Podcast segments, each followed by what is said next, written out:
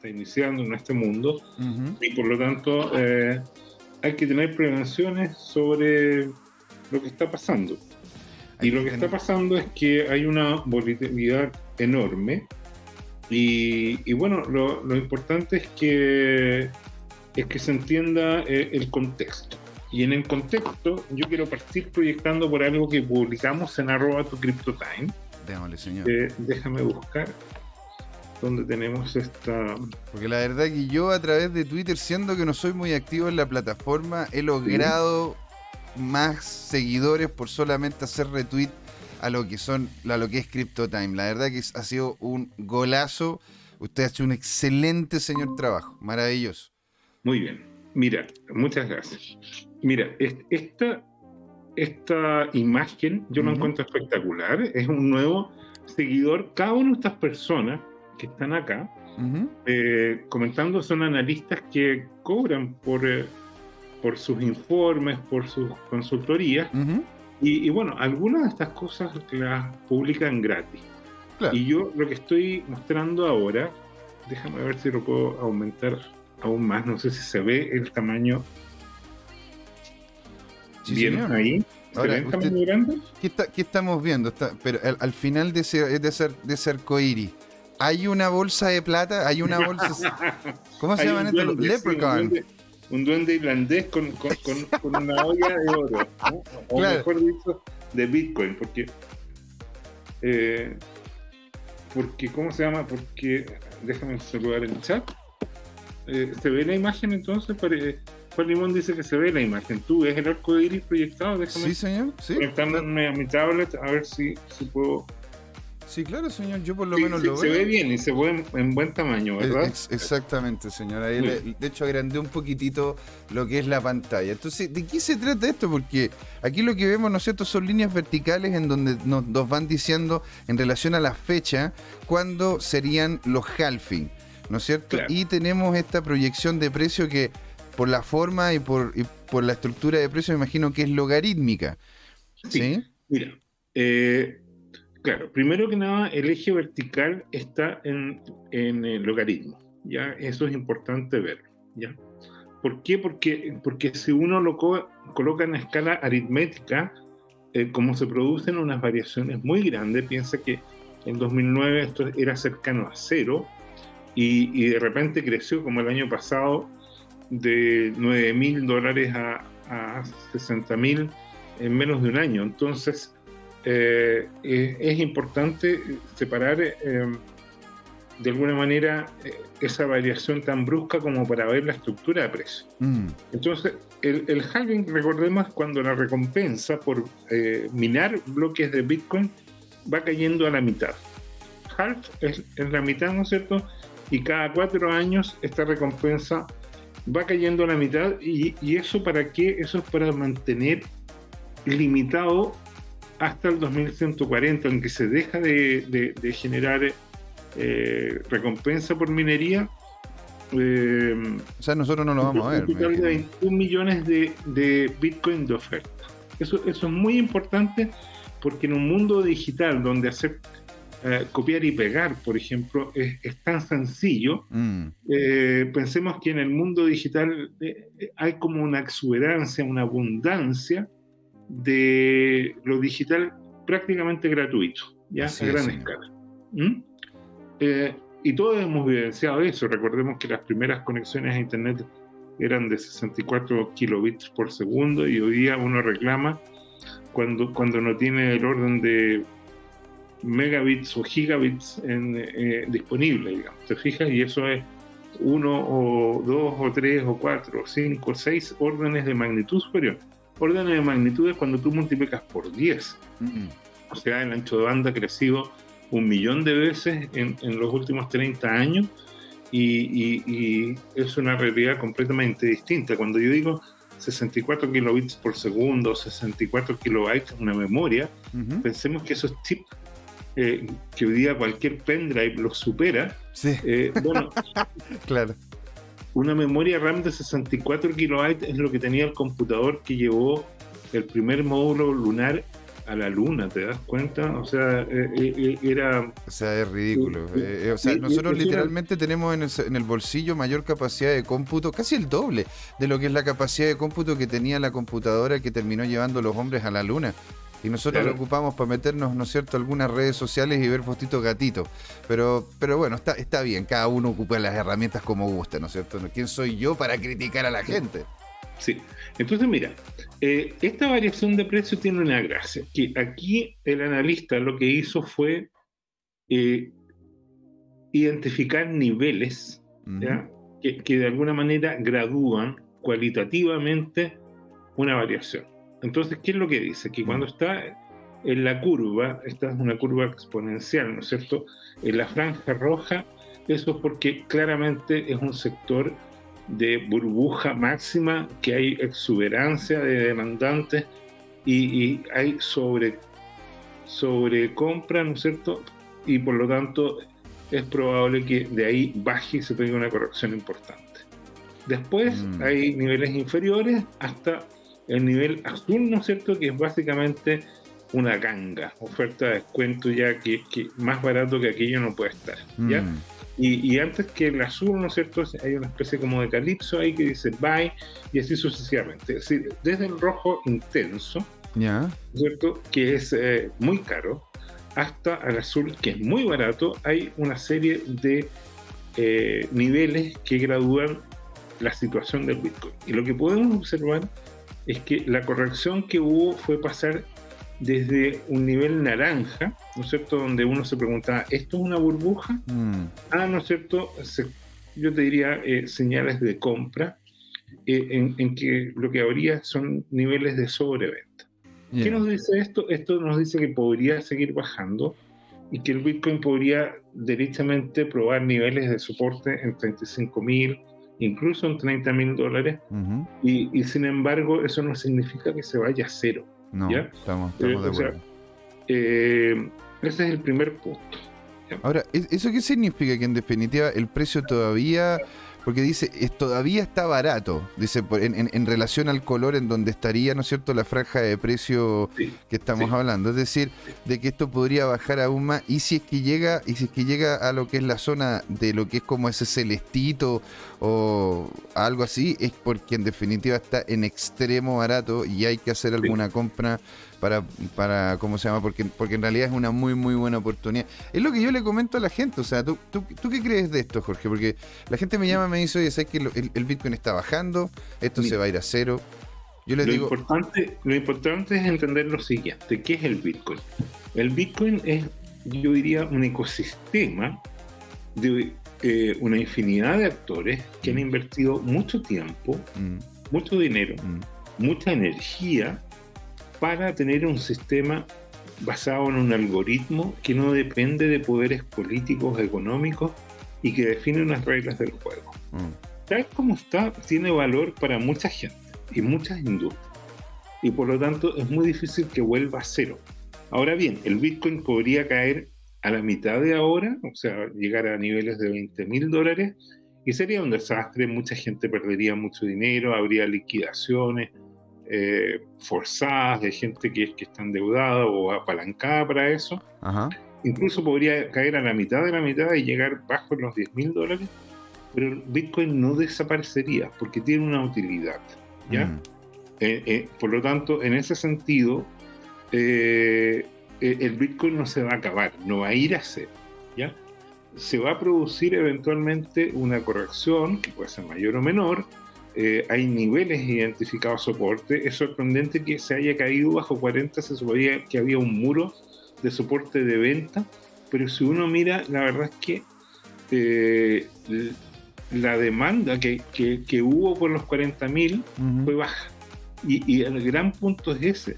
¿Dónde está la demanda por Bitcoin hoy día?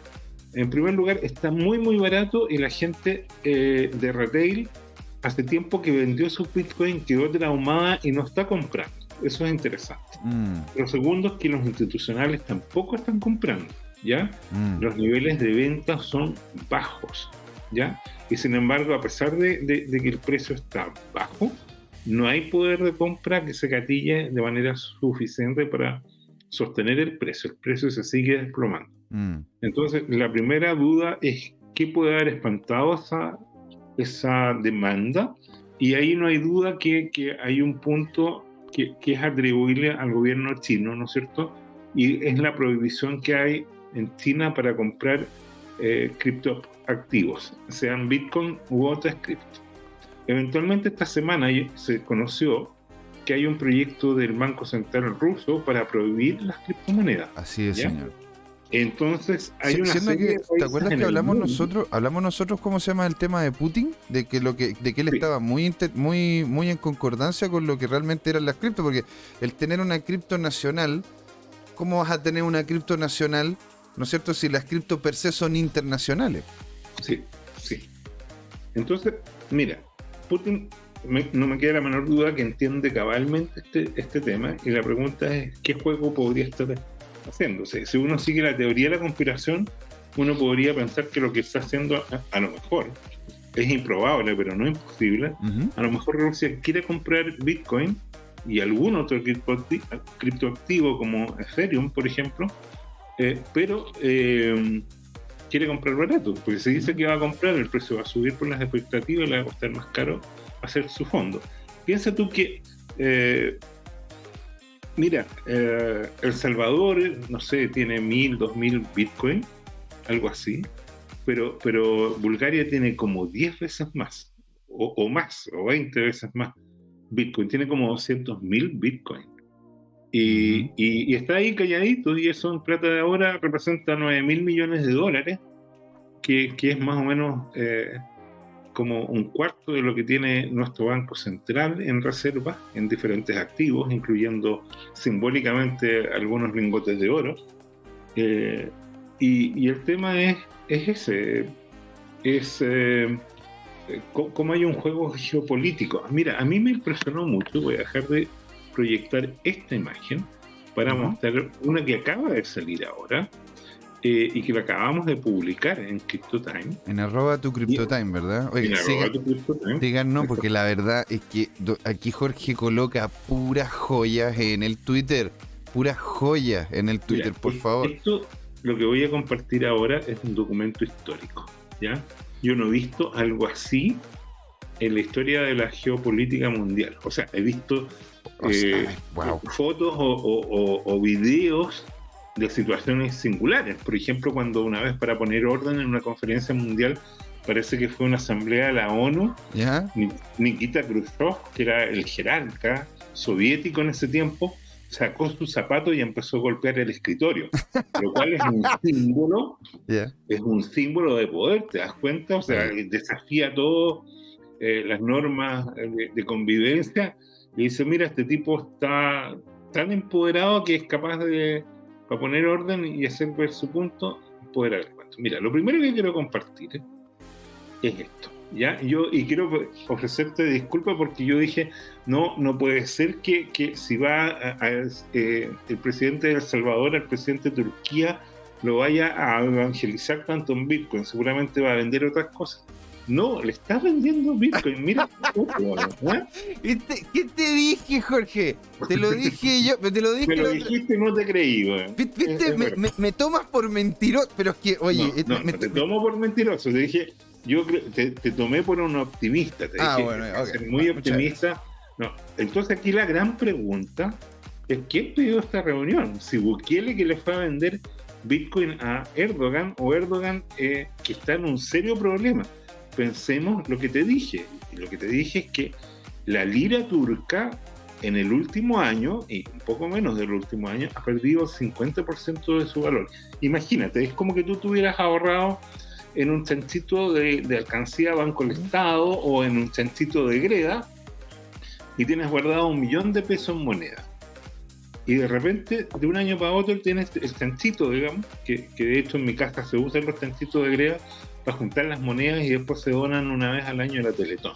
¿Ya? Entonces, eh, en vez de dejar las monedas en los bolsillos, los pantalones que terminan como rompiendo los bolsillos, mm. eh, eh, está ese mecanismo. Entonces, yendo a la esencia, imagínate virtual o realmente una alcancía. Una mm. alcancía es donde uno colocaba una fuente, un pote, un, un, chancho de greda, lo que fuera, donde uno va colocando eh, dinero, billetes o monedas como una fuente de ahorro, virtual o, real.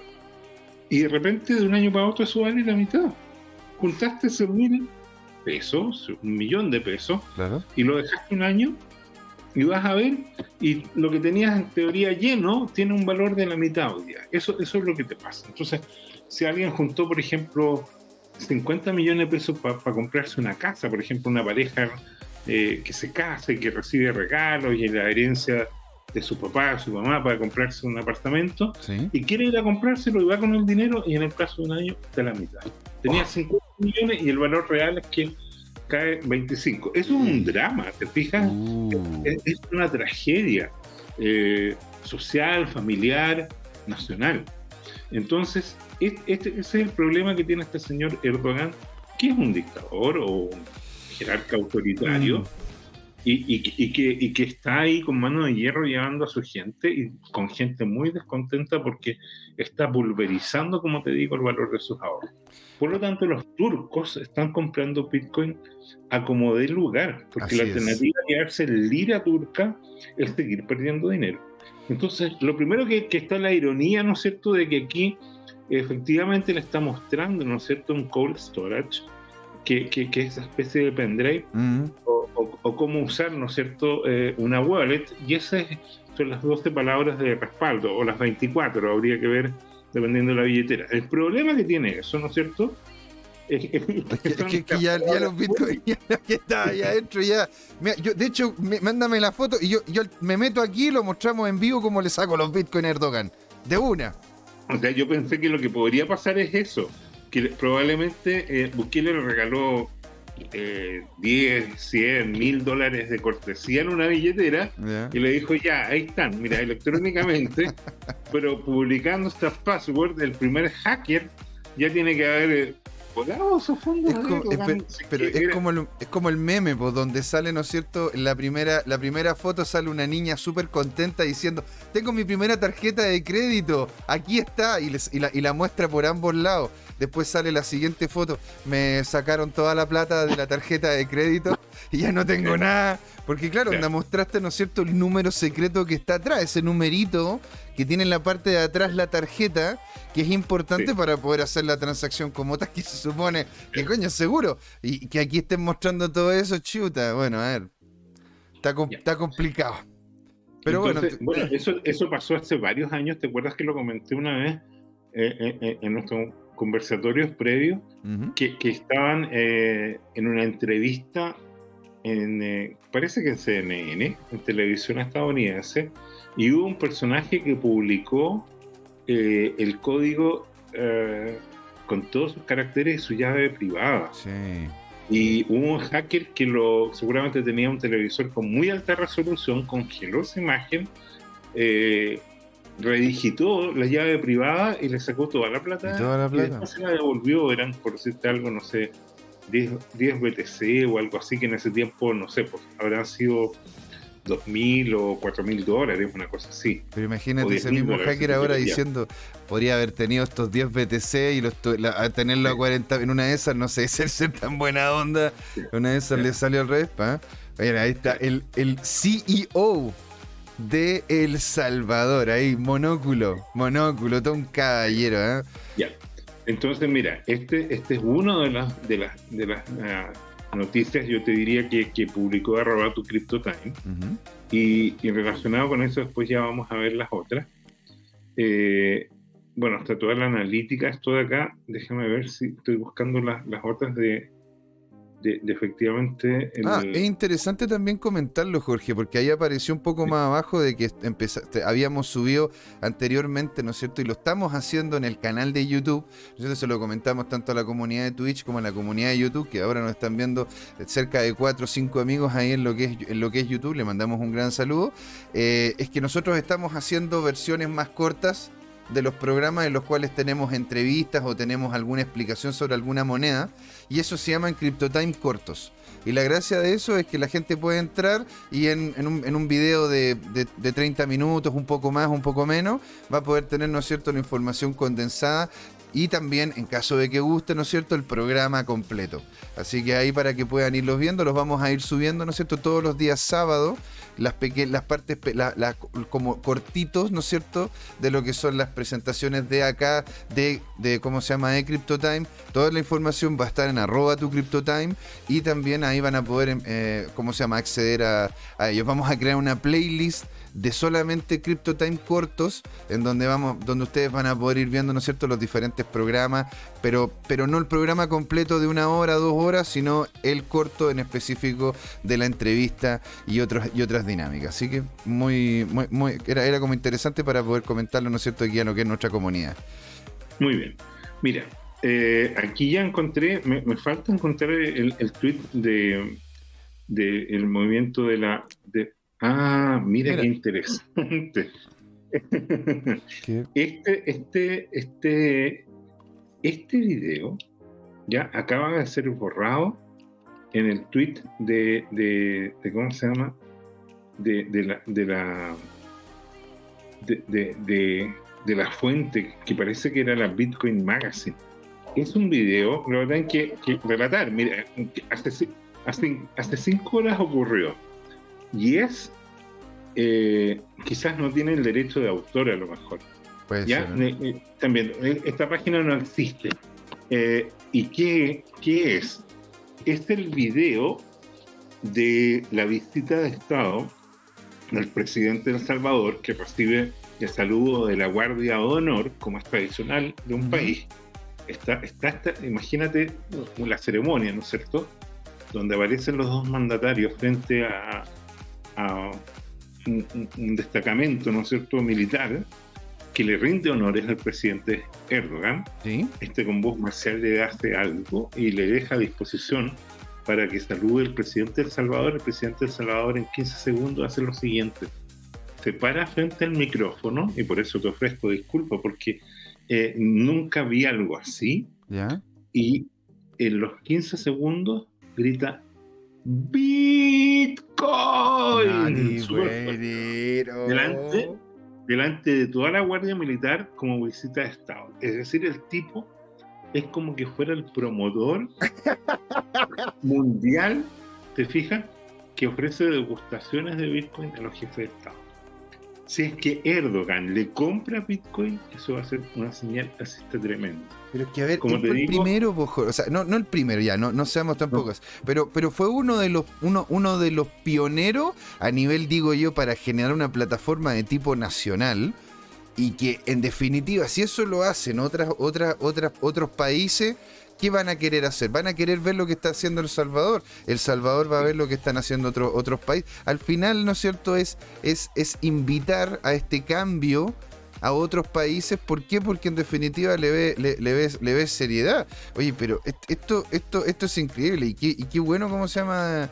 Qué bueno que esté pasando este tipo de cosas. O sea, de que haya un personaje que tenga este nivel de potencia, ¿no es cierto? Como país, aunque tú me dices, sí, pero es que El Salvador, a ver, qué es lo que es El Salvador, ¿me entendí o no? O sea, El Salvador no sé cuántas veces cabría dentro de Turquía, tres o cuatro veces parece que cabría. Y aún así, aún así, ¿no es cierto? Eh, el, que, el, que, tenga ese nivel de potencia y el decir, oye, mira, nosotros tuvimos problemas similares porque El Salvador tuvo problemas de inflación seria con su propia moneda. Nosotros sabemos lo que está, está pasando. Estamos ahí, no, no, no, no es algo nuevo para nosotros. Por lo tanto, hacete parte de esta renovación, de este cambio, ¿sí? Y dicho eso, de esta renovación, cambio y comunidad, le queremos dar una gran bienvenida a dos personas que están colocando aquí, en este programa, su primer mensaje en Twitch. Le damos una gran, gran bienvenida y muchas gracias por participar a Lewis420 y también a Crypto Boys IT. Crypto Boys IT debe ser Crypto Boys YouTube, algo por el estilo. Pero le damos la gran bienvenida. Qué genial tenerlos acá, chicos o chicas, ¿sí? Así que buena onda. Y si es que ustedes tienen alguna noticia, cualquiera que nos esté escuchando en YouTube o en Twitter, ¿no es cierto? En Twitter, perdón, en Twitch, eh, que no, que quieran, que quieran hacerse parte, ¿no es cierto?, de esto, colocando noticias o comentando alguna cosa puntual, nosotros felices te responden. Si acá yo con Jorge lo pasamos genial conversando, pero esto no sería un programa, no sería una comunidad si no están presentes ustedes. Así que nosotros felices de poderlos escuchar. Un abrazo grandote y qué bueno que nos estén hablando. Ahí está el señor Erdogan. dime una cosa, eh, y, y, ¿a qué monitos te refieres? Yo no tengo los monitos. No, yo tampoco, de hecho por eso le pregunté, porque en definitiva me dice, oye, qué, qué bonito, qué bonito, porque le dice, eh, me dice, ¿ya tienen todos los monitos? Ojalá que salgan unos de Dragon Ball. Eh, la verdad, yo, pensé que se refería a los Board Ape Jag Mmm. Puede ser, ¿eh? Puede ser, porque pues, ahora, de hecho, he escuchado en más de alguna ocasión el tema de que hay interés en poder generar una estructura de anime, pero NFT. Entonces imagínate que Toy Animation Sí, bueno, es que yo soy fanático del anime, debo admitirlo, Jorge. Yo aquí me voy a, me voy a sincerar.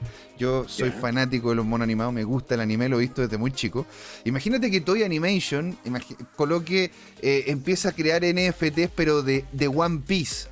¿Me entendés? Que es, que es como que yo te dijese, no sé, la serie más longeva y con mayor seguidores a nivel, a nivel mundial del anime. O que de repente coloquen lo que está, lo, ¿cómo se llama? Eh, animaciones completas o cuadros de, Naruto y otras cosas más. Entonces, imagínate, hay, hay una hay una opción, hay opciones dentro de lo que es el uso de los NFT como monito, como, como, como también tema de memorabilia, que de hecho nosotros el, día miércoles nos estuvimos hablando de chilis, si te acuerdas bien, y ahí hablábamos del tema de NFT, pero vinculado con la industria deportiva.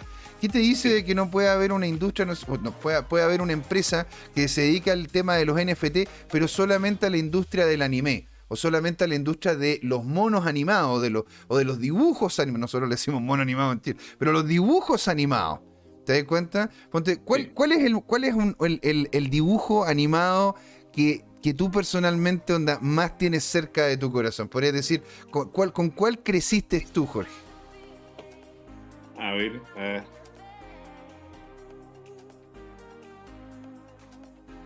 Mira, de los monos animados de mi tiempo, yo diría que eh, el pato Donald eh, era el símbolo porque circulaban estas revistas en papel todavía. te estoy hablando de mi infancia fue en los 60 y en el sur de Chile demoró llegar a la televisión, fue muy elítica, llegó, qué sé yo, para, para el Mundial del, del 74, algunas familias tenían televisores, eran bien de lujo y, y por lo tanto, eh, eh, eh, cuando era chico, bueno, yo nací en el 63, digamos, así que hasta los 70 circulaban muchas, muchas revistas, después la televisión empezó un proceso paulatino de, de, de, cambio, digamos, pero, pero los bonitos que recuerdo fue cuando crié a mis hijos y, o, estuve cuidando a mi hermana chica, chiquitita,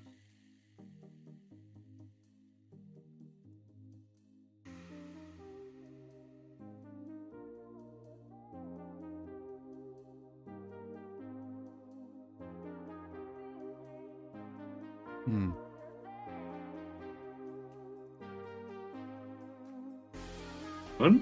Fíjate que eh, eh, acaba de desaparecer ¿eh?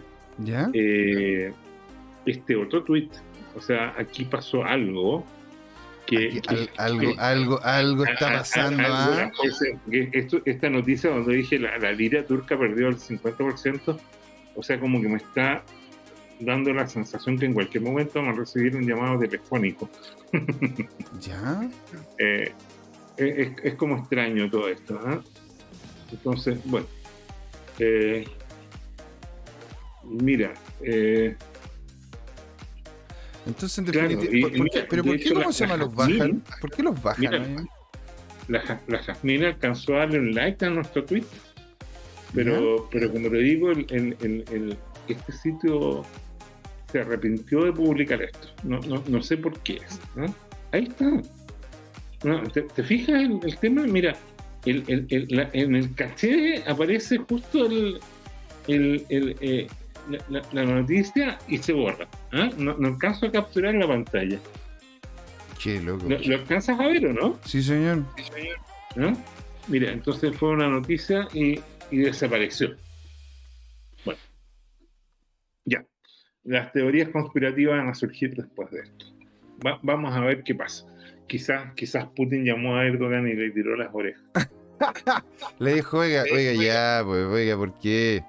Claro. Pero mira. Nos van, a llamar de, nos van a llamar de Moscú ahora. Bueno, volviendo a este tema. ¿Ya?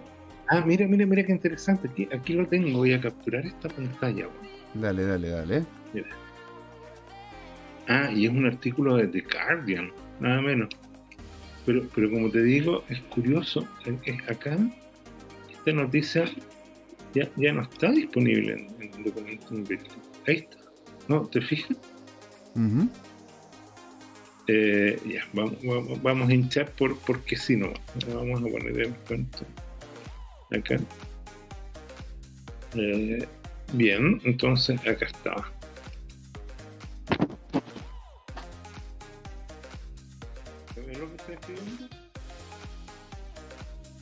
Estoy viéndolo, señor, así es.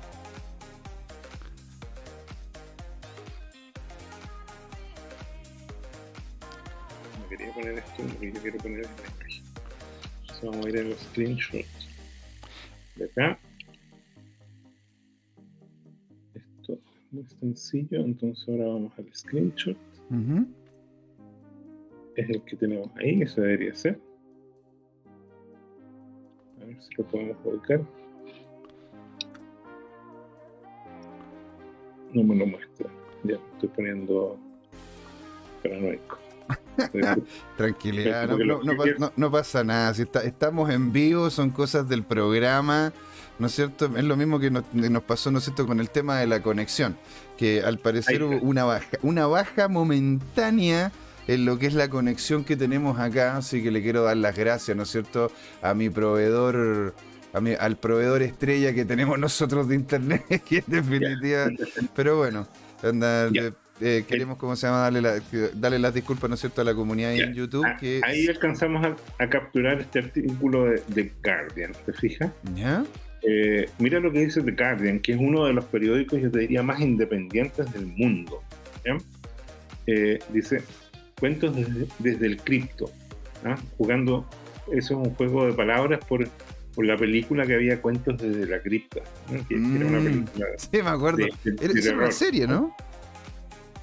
No estoy seguro si era una serie, yo vi alguna. Era una serie, tienes toda la razón. Tienes toda la razón, cuentos desde la cripta. Y dice: la crisis de la lira alimenta el boom del Bitcoin en Turquía.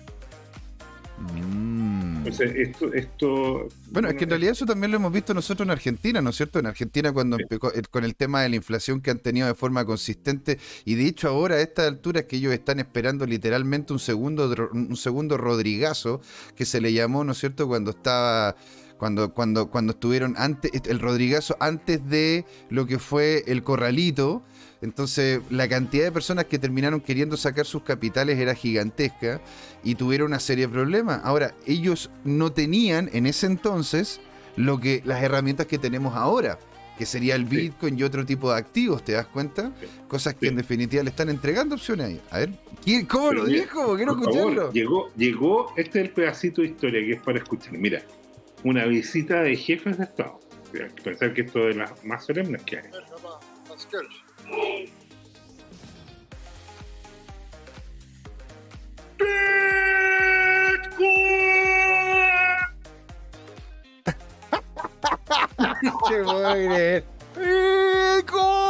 Pero o sea, es, es, es, lo que es lo que tiene el hombre, el hombre es ese es su negocio en este momento. Yo creo que yo creo que cuando si es que deja de ser presidente de, El Salvador, en una de esas se dedica a ser a ser promotor casi nivel Michael Saylor ¿sí o no? De lo que sería esta tecnología, que lo encuentro, lo encuentro genial.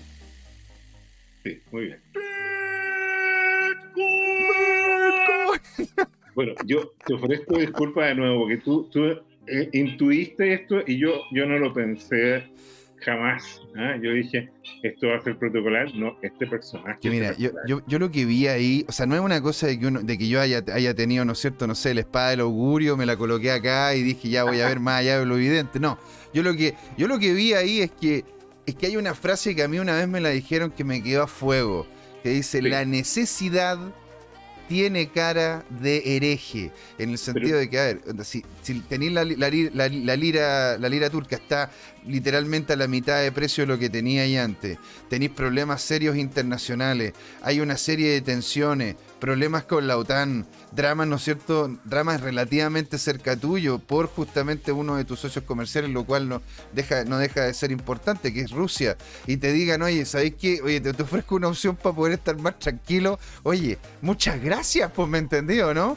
Es como, te agradezco mucho el que me hagáis esto, esto de acá.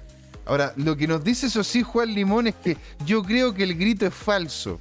Porque puede, ser. Puede, ser, puede que sea para el meme, ¿ah? Pero en sí, en sí, ¿cómo se llama? De que lo, que, que lo, llegó a haber hecho. Oye, yo, yo le hago una esta. Le hacemos un busto acá en Crypto Time. Sí. bueno, oye, eh, puede ser, ¿ah? Yo, yo, yo considero que es improbable que haya ocurrido, pero es un muy buen, es una muy buena edición, ¿ya? Bueno, eh, volviendo entonces a, lo que estábamos repasando, eh, ya, esto es geopolítica, ¿no es cierto? Esto es en contexto. Pero vamos a ver al detalle de, los analistas más técnicos, ¿ya? Entonces, siguiendo en, este tema, eh, yo lo que pienso, por ejemplo, este tipo de analista, que, lo voy a colocar sin traducir, ¿eh? para ir a la fuente. Eh, entonces, fíjate que todos, primero ven el, gran, el gran contexto. El gran contexto es verlo en velas yo te diría semanales o mensuales, para que se muestren escalas de años, ¿ya? Entonces, en el contexto global, fíjate que en la escala logarítmica acá se ven los ciclos y esta persona identifica fractales. ¿Qué son los fractales? Los fractales son patrones que tienen como una estructura parecida, es decir, aquí habría habido un proceso relativamente similar eh, en, en el cuadro global, donde hubo correcciones después de un tope, ¿no es cierto? Y, después eh, eh, se asocian abajo algunos indicadores, es un indicador RCI. Eh, ese indicador RCI que muestra que, están límites bajos históricos, están en el nivel de 30. Históricamente ha caído hasta 25, ¿te fijas tú? Pero en condiciones muy, muy especiales. Es decir, podría caer algo más el precio. El precio que en este momento está en 38 mil dólares, podría caer a niveles de 35, incluso a lo mejor 30, en un peor escenario. Yo postulo eh, que, que, deberían gatillarse compras importantes. De hecho, eso es lo que muestra eh, en este momento eh, los diagramas en que efectivamente el precio cayó de 38 mil y se gatillaron compras importantes en volumen eh, está, está, hay un, gran nivel de transacciones. Ahora, eh, para, la gente que no, para la gente que no sabe, ¿no es cierto? El RSI es el Relative Strength Index, que es lo, que, fue creado, como se llama, por Weber, que, o sea, perdón, por Wilder, y, la, y la gracia es de que eh, lo que indica, ¿no es cierto?, es que hay una barra entre los 30 y los 75, hay algunos que la manejan en los 80, otros la manejan en los, en los, en los 70, ¿no es cierto?, en donde va indicando si es que el activo está sobrevendido, es decir, está muy barato, o está sobrecomprado, es decir, está muy caro. Entonces, si es que está más cercano al 30 de abajo a la barrita de abajo, es porque está sobrevendido, por lo tanto el precio para poder entrar a, operar o a comprar el activo estaría, estaría, estaría justamente siendo, siendo un momento interesante para poderlo hacer. Eso no indica de que el mercado llegando a los 30 va a subir inmediatamente, pero es un indicador el cual podría dar, dar, dar nociones hacia dónde podría ir el mercado. Así que eso para que la gente, si, si estaban preguntándose sobre el tema de por qué tenía esa barrita y salían los números, como tenía esa baja puntual llegando casi a los 30, significa, oye, el precio de este activo, el precio del Bitcoin, en el caso puntual que está mostrando aquí Jorge, está a buen precio como para poder entrar a participar, dado de que los precios anteriores dan cuenta de que está bajo lo que es la evaluación de mercado ideal para poder funcionar. Así que por eso, ¿cómo se llama? Lo dejamos ahí para que la gente, ¿no es cierto?, sepa, sepa del, gráfico que estábamos mostrando. sí, mira, eh, y, también esto pasó, eh, fíjate que eh, estoy pensando y viendo quizás por eso el Bitcoin Archive borró este video, porque a lo mejor fue un meme. Bueno, yo creo que fue un meme. Porque, fíjate lo que, lo que habían publicado. Colocaron, mira y escucha estos 15 segundos de historia. Y se comieron el meme y después se dieron cuenta que. Ya. Ya. Ahora, Entonces, mira, don Juan tenía razón, ¿eh? Don Juan al parecer tenía razón. Era, era, dice, eh, parece un meme. Sí. Y, la gran pregunta entonces si esta, esta otra lista también es un meme. ¿ah? Probablemente. ¿ah? Pero bueno, entretenido eh, para, romper la formalidad. Jorge, nos están diciendo que no nos pongamos SQP, que no nos pongamos así como, ¿cómo se llama? Como de, noticiero de, tipo tabloide, ¿no es cierto? Noticiero amarillista, pero en sí esto no es ningún amarillismo, esto es como se llama el hecho de que, a ver, eh, había el, estaba el grito, estaba bueno y lo colocamos nomás. Si, si un meme es un meme y bueno, no pasa nada, no pasa nada. ¿Sí? Ahora, el él dice, ¿cómo se llama? Don Juan Limón, que el BTC en 36 ahora mismo. ¿En 36 dices tú el RSI, Juan? ¿O dices otro tipo, otro tipo de, indicador? El precio, yo creo.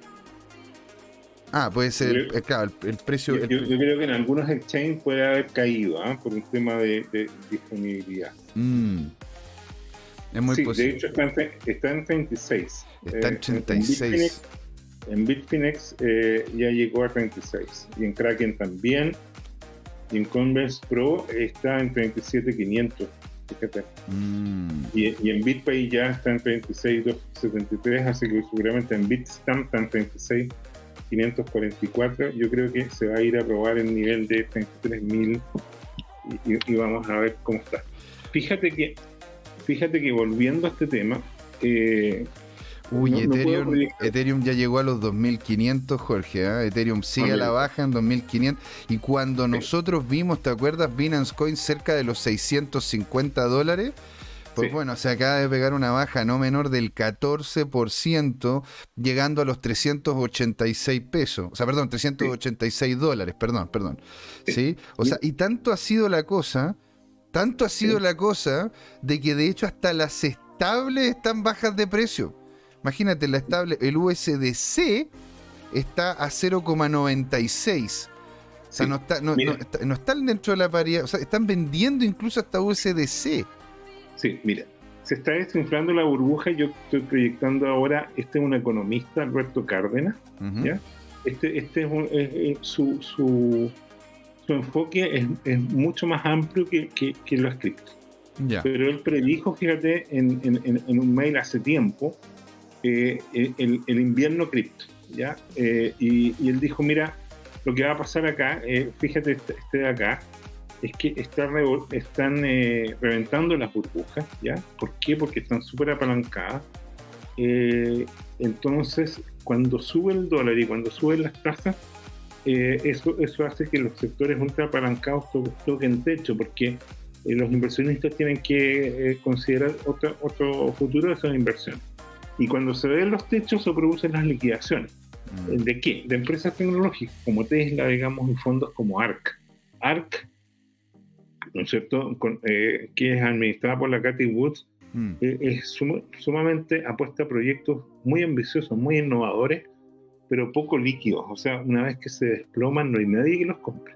Todos compran porque, porque es de alta, alto crecimiento, pero también alto desplome. Ahora, le estaban diciendo que ARC, más allá de ser como una empresa, más allá de ser un fondo que tenga todo sumamente bien pensado y todo, en realidad lo que está haciendo esta mujer, eh, hasta cierto punto, lo que he escuchado de algunos analistas, es simplemente seguir el sentido común. Lo que ocurre es que ella coloca una gran cantidad de capital en una cantidad pequeña de activos. ¿Te das cuenta? No es porque en definitiva ARC no tiene una diversificación que digamos muy alta. Solamente que ella ha visto, ponte tú, no sé, Tesla y coloca, no sé, el 20%, el 30% del capital de todo ARC en Tesla. Ahora, claro, puede que suba, ¿no es cierto? Tesla ha subido lo que ha subido y ha sido muy interesante como activo, pero nadie indica de que siga siendo, siga teniendo los la misma rentabilidad en los próximos años. ¿Te das cuenta? Entonces, es ahí donde yo la verdad que tomo un poco distancia de lo que es el tema de ARC, porque, porque la, veo de que en sí lo que hace es muy parecido a, lo que he visto yo en algunos casos de grandes pérdidas de otros fondos, en donde, claro, colocan gran cantidad de capital en muy pocos activos, 5, 6, 10 activos, pero colocan harta plata en eso. Entonces, si uno de esos activos crece un poquito, termina apalancando, ¿no es cierto?, la completitud del fondo un montón de, ganando un montón de plata, pero al mismo tiempo, si es que baja un poquitito, hace que hace como se llama de que el fondo tenga unas pérdidas muy grandes. Entonces, la verdad que yo, yo tomo distancia sobre el tema de ARC en ese, en ese sentido. No le, yo le tengo sumo respeto, ¿no es cierto?, a la, administradora de, ese fondo porque he visto golazos que se ha mandado, pero no me gusta lo que es la no me gusta la opción que ha tenido ARC para poder hacer la, subdivisión de activos. Porque si nosotros lo vemos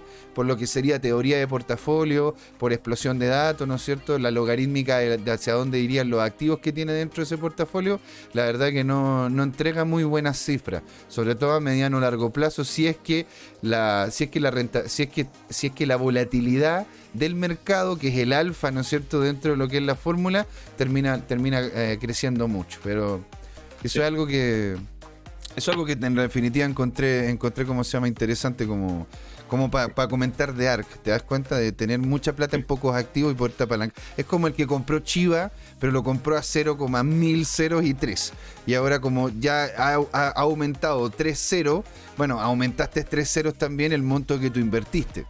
¿Te das cuenta? Pero sigue estando en, el, valor de Chivas, sigue siendo una cosa que es casi intangible. O sea, tendrías que ir casi con una carretilla de Chivas para comprarte un helado. Sí. Mira, entonces, eh, volviendo al, tema, Alberto Cárdenas predijo eh, que, estamos en una burbuja, eso es más o menos evidente, y, de alguna manera hizo un análisis, lo que, lo que él llama eh, análisis manual. ¿Ah? y él caracteriza un poco las etapas y la última etapa que es la capitulación, que dice no estamos ni cerca. Esto es cuando cae, los mercados corrigen, no sé, en el caso de general del Nasdaq, 50, 60, 80%. Entonces, eh, eh, eh, fíjate que este análisis de él es de mayo, pero, lo que yo vi respecto al invierno cripto era de, de enero, febrero del año pasado. ¿Te fijas? Entonces, eh, él dice lo que, lo, que, lo que debería pasar eh, en su predicción es que eh, va a haber una caída importante, una corrección de, Bitcoin, y esto ya generalizado. Obviamente que todas van a sufrir más y, muchas van a desaparecer. O sea, y eso ya es generalizado el cuento. O sea, toda esta historia de los meme coin y todo en un ambiente cuando, porque hoy día estos mercados están súper inflados porque eh, ha habido un exceso de, emisión monetaria. Hmm. Entonces, eh, eh, esto, esto o sea, imagínate lo potente que es la noticia, que hasta el celular le empezaban a sonar, o sea, el, esto, es impresionante. O sea, las personas que están llamando a Jorge en este momento, las calcetineras, por favor, absténganse Esperen hasta las 8 cuando terminamos el programa y ahí conversan lo que quieran conversar con el hombre, por favor. Entonces, bueno, eh, eh, esto respecto a lo que se viene, eh, y para terminar mi sección, porque ya estamos en, la hora, miren, quiero terminar compartiendo. Hay, hay, varias otras noticias que están en arroba tu CryptoTime, no las vamos a poder cubrir por completo, pero lo que quería compartir contigo es el, el, tema del cripto rank heatmap, eh, como para vislumbrar, ¿no es cierto?, eh, eh, en, un tema completo el, el estado actual de, de, pérdida. Y mm. fíjate que todas pierden mucho más que el Bitcoin. Entonces, mira, el mercado en estos momentos se acaba de desplomar un 10%. ¿Te acuerdas que estaba en 2.1, 2.2 trillones? Está en 1.82. En 1.82, exactamente. Y bueno, y, si y, todas están cayendo, todas están cayendo un montón. Bueno, claro, las estables se mantienen, pero en sí el mercado. Mira, miremos la última semana. Ya Bitcoin corrige un 15%, uh Ether, corrige 20%, Solana 23%. Ha dado un 10 nomás. 20%, eh, DOT un 26, BNB un 21, XRP 19. Entonces, eh, Ada, y Atom parece ser los que los que están como más, más paraditos en esta semana. pero bueno, de hecho, de hecho hay harta noticia de Ada. Sí, entonces mira, si uno lo mira en el, en el último mes, ¿ya? Entonces, Bitcoin 25%, Ether 35%, Solana 37%, Luna 27%, eh, DOT eh, 29%, eh, Avalanche 42%, 43%, perdón, redondeando, Matic 33%, Atom es el único que crece 21%, FTM, ¿te acuerdas que te, Sí, la red de Phantom. 36% eh, en positivo y todo el resto desplomado. Entonces, bueno, y Nier también. Nier, Nier, es un proyecto muy interesante que de hecho lo vamos a hablar uno de estos miércoles. Nier está al lado de FTM. Nier, 19%. En realidad, es, bueno, Atom, es porque la interoperabilidad de las blockchains es algo que en definitiva ha pegado mucho, sobre todo este mes porque si es que hay alguna, si, es que hay, hay, hay, interés, ¿no es cierto?, de poder utilizar lo que es la red DeFi de Ethereum, pero no, no quieres utilizar, ¿no es cierto?, el activo Ethereum, porque o está cayendo o tienes algún problema, utilizar Atom como intermediador es algo bastante interesante. Pues te fijas la interoperabilidad de las mismas blockchains. Entonces, este último mes fue desastroso. Eh, y entonces viene la pregunta de, del millón. Esto es re importante porque esto, esto pega en el mercado de opciones. ¿Te fijas? En que, en que el punto de máximo dolor está en 43.000 y con esto tiene que haber descendido de manera importante. Mm. Esto cierra el día 21, que de hecho es... Eh, hoy día. O sea, cerró y cerraron las opciones.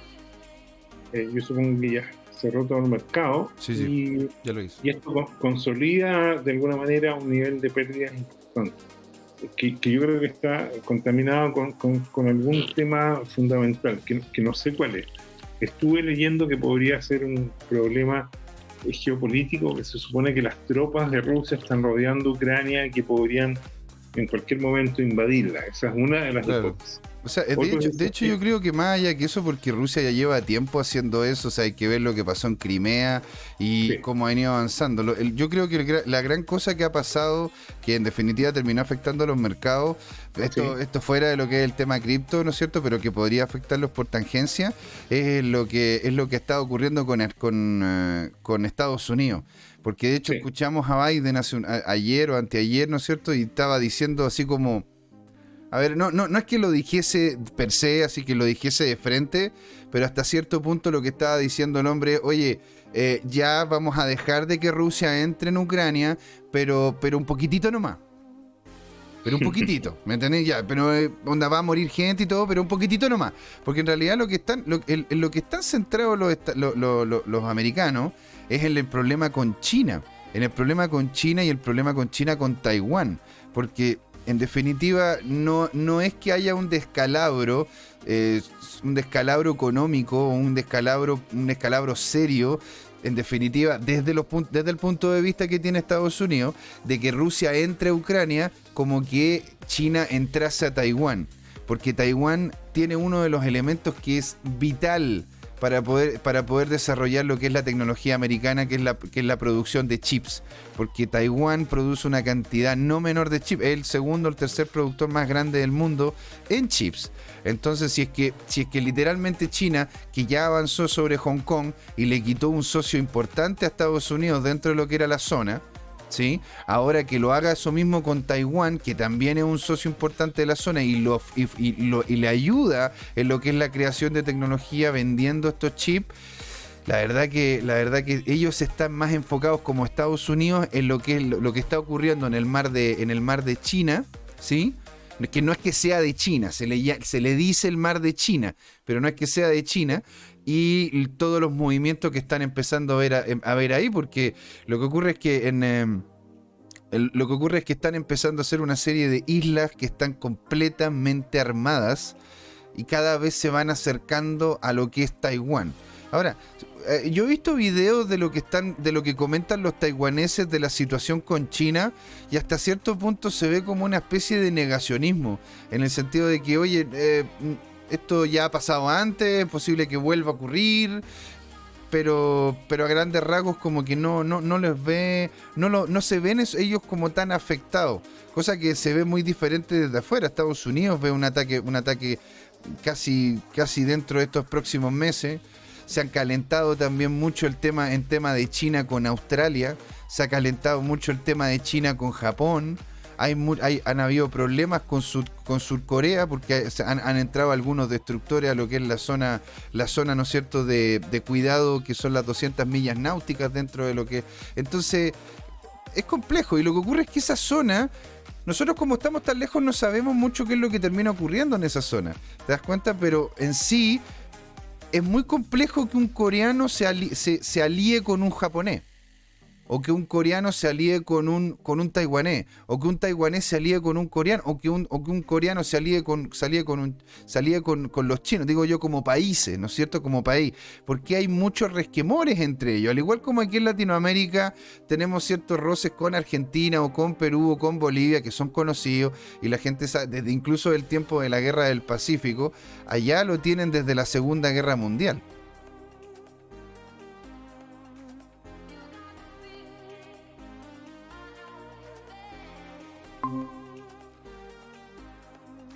Sí, sí. Aquí, ah, aquí, estamos, aquí estamos de vuelta. Ya, es que perdí tu última frase. Pero claro. En definitiva, en definitiva, ¿cómo se llama? Es el hecho de que nosotros, aquí estando, aquí estando nosotros en Latinoamérica, no tenemos una idea clara de cómo es que justamente funciona. Se me volvió a caer la conexión. Se me volvió a caer la conexión, se me cayó el internet de nuevo. Estoy tratando de arreglar. Ahí estamos de vuelta, online. Entonces, en definitiva, yo lo que estaba diciendo es que el tema de Asia es más complejo del que uno cree. Y Estados Unidos está literalmente empujando ¿sí? el tema de meterse más en lo que es el conflicto asiático China-Taiwán que lo que sería el conflicto, el conflicto como tal eh, vinculado con, eh, eh, con, Ucrania y Rusia. ¿Tú ves cómo se llama de que, se, de que de todas maneras la OTAN tenga algún tipo de impacto referente a lo que ha ocurrido allí en la zona, que la OTAN tome resguardo con eso, porque eso al final termina también afectando el precio, el precio de las criptos si es que existe algún tipo de, pelea, porque en esa zona se utilizan muchas criptomonedas también. O sea, de, hecho, te comenté que eh, Bulgaria tenía como 20.000, perdón, 200.000 eh, Bitcoin y Ucrania tenía no sé si 140.000 o 14.000, pero, pero, pero tiene una cantidad interesante de, criptomonedas también, tiene una cultura orientada a eso. Bueno, vamos, vamos a ver qué, qué pasa. Eh, está entretenido y está entretenido, ¿cómo se llama? El tema, el tema, el tema, ¿cómo se llama? Geopolítico. Claro que sí, pues señor. Pero mira, imagínate, no solamente tenemos, tenemos el conflicto que, los conflictos que están ocurriendo en la zona, en la zona, ¿cómo se llama? De, de Europa, Europa, Ucrania. ¿Sí? también tenemos conflictos en la zona, en la, conflictos, ¿cómo se llama? En lo que es la zona del Medio Oriente. Hay conflictos potenciales en la zona, en la zona de India, India con India y Pakistán. Hay conflictos también, posibilidades entre China y Japón. Hay posibilidades de conflicto entre China y Estados Unidos por Taiwán. Hay posibilidades de conflicto de China con Australia. Hay posibilidades de conflicto. Está bien, no, no sigas que me abrumas. Pues volvamos al mundo cripto, por favor. Volvamos al mundo cripto. Y dicho eso, señor, volvamos al mundo cripto haciendo un pequeño cortecito, chiquitito, pequeñito, para poder, ¿no es cierto?, ya después darle a la segunda parte de este programa. Ahí vamos a ver algunas noticias puntuales, las cuales las tengo yo y las vamos a compartir con la comunidad. ¿Y por qué? Porque queremos saber lo que opinan ustedes también sobre esto, ¿sí? Vamos a ver sobre el tema de la conexión que al parecer el, proveedor que tengo yo está teniendo microcortes, lo cual le pido las disculpas correspondientes a la comunidad. Y con eso, ¿cómo se llama? Dar el primer, la primera pausa, ¿sí? Así que no se vayan. Esto es Crypto Time, señores. ¿Por qué, Jorge? Porque fue hora de hablar de cripto. Sigue siendo hora de hablar de cripto, señor. Así que ahí, ahí nos vemos. Nos vemos en un ratito. ¿eh? No se vayan. Ahí está el cronómetro. Hola amigas y amigos, en este intermedio les queríamos recordar que esta comunidad CryptoTime la hacemos todos. Así que siempre invitados a nuestros canales de difusión en Twitch, Twitter, YouTube, LinkedIn y Facebook. Búsquenos como CryptoTime, con i latina, así, latinos como nosotros. Los esperamos para intercambiar información, hacer nuevos amigos y conexiones en este hermoso mundo del blockchain y las tecnologías descentralizadas. Suscríbanse para estar conectados y saber sobre nuevos episodios. Un gran saludo de Jorge Gatica y José Miguel. Ahí nos vemos. Y volvemos de vuelta, ¿no es cierto? Aquí a Crypto Time, señores, porque sigue siendo hora de hablar de cripto. Le damos las gracias a nuestro proveedor de internet por las maravillosas experiencias que estamos teniendo con unos pequeños cortecitos puntuales, pero ya hemos salido adelante del tema tratando de conectarlo directamente al, al, modem. Vamos para allá, se puede. No se avanza corriendo, pero vamos, vamos, vamos, vamos caminando. Y si no se camina, se gatea, señores, acá, en Crypto Time. Entonces, aquí de hecho estábamos viendo los, mensajes que nos decía acá la gente, ¿no es cierto? Y nos decía de que, bueno, hay que, no, están, proponiendo hacer una completada, Jorge, para poder, ¿no es cierto?, tener un mejor proveedor de servicios de Internet. Después, después también nos dijeron de que podíamos, ¿no es cierto?, en el intermedio, en vez de simplemente colocar un, contador, ¿no es cierto?, como un, un temporizador al, al cero, que colocásemos videos cochinones. Nosotros no vamos a hacer eso. Aquí no vamos a colocar videos cochinones. ¿Sí? Por favor. Por favor, no den idea de ese estilo. Pero en sí estamos. bueno, incluso dice None for Fun, un ASMR Leaking Time. Claro, no sé, ahí, ahí tengo que ver, ¿no es cierto? Hay que, hay que ver. Me llegó un cupón de 8000 ml para abrir una cuenta en Scotia. El, ¿qué, libro, ¿Qué libro me recomiendan comprar? Jaja, gracias por maravilloso maravillosa y adrenalínicas experiencias, señor. Exactamente. Nosotros aquí en Crypto Time, señores, vivimos al límite. Vivimos al límite. Somos gente que anda buscando, ¿no es cierto?, vivir al límite y el riesgo. Así que para que, para que, ¿cómo se llama? Todos los que nos vean sepan de que estamos al límite con las conexiones, con las ganancias, con los invitados, estamos on fire. Vivimos al límite cada día es diferente, lo cual lo hace entretenido. Entonces, Señores, dicho eso, vamos a partir, ¿no es cierto?, con la presentación de lo que, de las noticias que en sí yo, mm, yo de hecho quería, quería mostrarle aquí tanto a don Jorge como a la comunidad. Porque de hecho estuvimos hablando la semana, la semana pasada sobre el crecimiento que ha tenido el ecosistema de Cardano y la cantidad de personas que han empezado a abrir sus propias wallets dentro de lo que es la plataforma. Es decir, en solo lo que va del año, en solo lo que va del año, Cardano ha tenido un aumento de cerca del 50% de la cantidad de wallets, es decir, 50% de la cantidad de personas y según, según si pensamos que una wallet es una persona, ¿no es cierto? La cantidad de personas o la cantidad de instituciones las cuales están involucradas con la red. Cosa que va muy en concordancia con lo que vimos, ¿no es cierto?, en la primera parte, en donde la, los precios que tenía, que tenía ADA durante este mes han sido, ah, bueno, ADA ha sido uno de los pocos activos que de hecho ha tenido una rentabilidad al igual que Phantom y Near. Sí, vamos de hecho dentro de los próximos, dentro de las próximas semanas a hacer un deep dive en lo que es Phantom, en lo que es Near, y nosotros felices de también saber cuáles serían los activos, los cuales ustedes quisieran saber. Sería genial escucharlos en el Telegram, en los comentarios dentro de YouTube, en los comentarios, ¿no es cierto?, aquí mismo en, Twitch, en Twitch, y saber qué tipo de activos son los que más ustedes quieren saber. Phantom, Near, Cosmos, de repente podríamos hacer otro repaso Cosmos si es que tienen alguna duda y otras cosas más. Entonces imagínense que en este momento Cardano, si es que vemos aquí la noticia, Cardano, eh, ¿cómo se llama? Está de hecho escalando para encontrarse con la demanda en lo que es su ecosistema de las dApps. ¿Sí? para la gente que para la gente que no conozca lo que es una DAP, porque claro, hay muchos que no, de hecho, ¿cómo se llama? Me, han preguntado, de hecho, de esto. Una app es una aplicación, una aplicación del celular, es donde uno llega, ¿no es cierto?, del móvil, en donde uno, donde uno llega eh, baja esta aplicación, la ocupa en el celular. Una DAP es una aplicación, pero es una aplicación descentralizada. ¿Sí? Es una aplicación que, se utiliza gracias a la capacidad de cómputo de una, de una, serie, de una serie de redes. Entonces, en sí, lo que, lo que dice, lo que, lo que se estuvo leyendo es que de hecho, que el 2022 van a escalar, ¿no es cierto?, a la, la Layer 1 lo más rápido posible.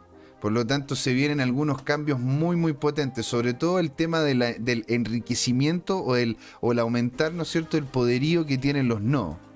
¿Ah? A ver, aquí cómo se llama, dice Juan, aquí nos dice eh, eh, Juan Limón.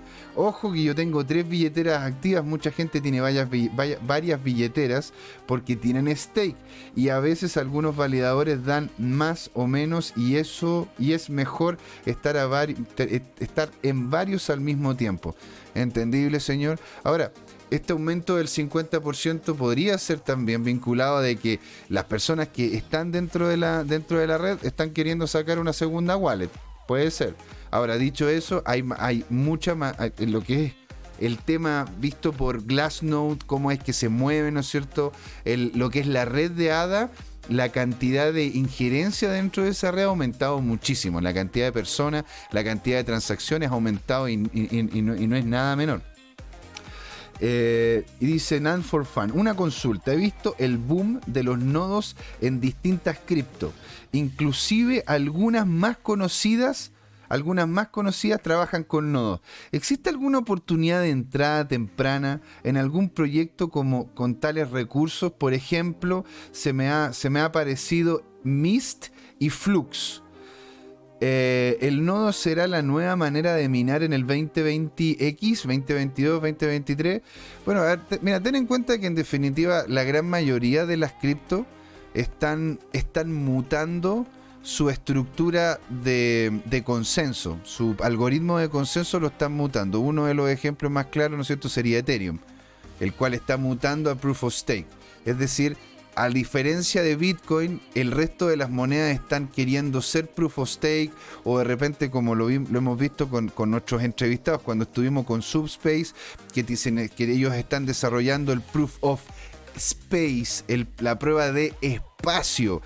Porque claramente, ¿no es cierto?, involucra lo que es el, proyecto blockchain que ellos tienen, que es como crear un, un, un BitTorrent, pero descentralizado a todo nivel. ¿Sí? Em, por lo que. Por lo que yo la verdad. Yo la verdad no quisiera casarme en ese sentido con una respuesta para poderte la dar, Nan for Fun. Porque no te sabría decir si es que en realidad todos. La, la idea es poder tener un nodo. Ahora, dicho eso, la gran mayoría de los, la, la, gran mayoría de las blockchains que yo he conocido este último tiempo o están basadas en proof of stake o están creando sus propias formas de consenso, sus propias formas, ¿no es cierto?, de crear un consenso dentro de la misma red. Por lo que tendríamos que ver cómo es que se, cómo es que se va desarrollando esto. De repente el proof of stake no es la mejor manera de desarrollar y hay alguien que encuentra una manera mejor. Al igual como Satoshi ocupó el proof of work, que antes no se había utilizado para poder hacer este tipo de transacciones, lo, metió dentro de una olla, le metió el concepto de hash, le metió el concepto, ¿no es cierto?, de, una, de, un, de, de un token que es limitado, etcétera, etcétera. Lo empezó a mezclar y ¡pum! Nació Chocapic. No, perdón. ¡Pum! Nació el Bitcoin. ¿Te das cuenta? Entonces, en sí hay que ver hacia dónde iría, ¿no es cierto?, el mercado. Em, ¿Qué cripto, perdón? ¿Qué cripto? Eh, bueno, gran parte de las criptos se están cambiando a Proof of Stake e incluso algunas nacieron con eso en mente. Por poner un ejemplo, Polka, Polkadot, eh, ¿cómo se llama? El mismo ADA, y hay otras más que funcionan con Proof of Stake, el Terra eh, y, otras más también. O sea, en definitiva, eso Y, cuando uno tiene una estructura de proof of stake, tú tienes dos formas en la, en la, que tú te puedes hacer parte, ¿no es cierto? Que es lo que de hecho también vimos con don Juan Limón cuando estuvimos viendo el tema de los nodos dentro de lo que es Polkadot, en donde uno, uno realmente se podría ganar un, dinero, un dinero no menor con ser, con, ser, entre comillas, más que ser minero, sino tener un nodo de Polkadot, pero hay una cantidad limitada de nodos y esa cantidad limitada ya hay lista de espera de aquí hasta los próximos 5 o 6 años, según lo que al parecer nos había dicho ahí don Juan Limón. Entonces, sí es posible, ¿sí? De que de hecho eh, en el futuro la manera en la cual uno puede ser partícipe de esta industria es teniendo un nodo más que haciendo solamente stacking, ¿sí? O teniendo un nodo más allá que proporcionando capacidad de cómputo a la red. Hay, formas en las cuales e, esta industria, como, como les comento, está recién empezando y por eso mismo hay mucho que se puede hacer. Ponte, una de las cosas en las cuales está haciendo ADA es tratar de entregarles, ¿no es cierto?, a, eh, a los nodos las mejoras que requieren ellos para poder soportar este nivel de demanda que está teniendo, que está teniendo la red. ¿Sí? Porque de hecho, lo que más se anda queriendo de parte de Woods, que, es como se llama el creador de, de, lo que es la red, la red de ADA, es reducir la fricción para los desarrolladores y que permita el escalamiento consistente de la red. ¿sí? Por lo tanto se estaría creando, se estaría creando eh, mayor cantidad, mayor cantidad de espacio dentro de, dentro de la, dentro de la misma red, se estaría abriendo, abriendo la opción de poder crear, ¿no es cierto?, también sidechains, que lo hemos visto en Bitcoin y cómo eso ha facilitado la utilización y el enganche de la gente. O sea, si nosotros siguiésemos con el Bitcoin a 6 transacciones por segundo, o sea, no sé si es que el Bitcoin siguiera, si, seguiría con el mismo nivel de dominancia que tiene ahora. En cambio, si le, si le colocamos eso vinculado a lo que es la Lightning Network y a otras, a otras sidechain que están vinculadas con la red principal de Bitcoin, eso, eso permite, ¿no es cierto?, de que Bitcoin tenga la posibilidad de tener un escalamiento como el que hemos visto hasta ahora. ¿sí? Eh, eso es lo que más que nada quería comentar en esto, de que en definitiva lo que está pasando con, eh, con Cardano es que están teniendo, entre comillas, ¿sí? que podría llegar y, ser un indicativo bullish, ¿sí? están teniendo, entre comillas, dolores felices. Es decir, están, están teniendo un influjo importante de gente, un influjo importante de transacciones y esas transacciones y esa gente necesitan, ¿no cierto?, más espacio y más capacidades para poder hacer movimientos dentro de lo que es la plataforma. Una cosa importante, sí, eh, que hay varios, que, varios me han comentado es el tema de los NFT. Ahora, el tema de los NFT hay que tener mucho cuidado. ¿Por qué? Porque no todos los NFT son creados iguales. ¿Sí? Porque hay NFT en diferentes redes, hay NFTs con diferentes niveles de seguridad y hay NFTs que de hecho pueden hacerte daño, literal.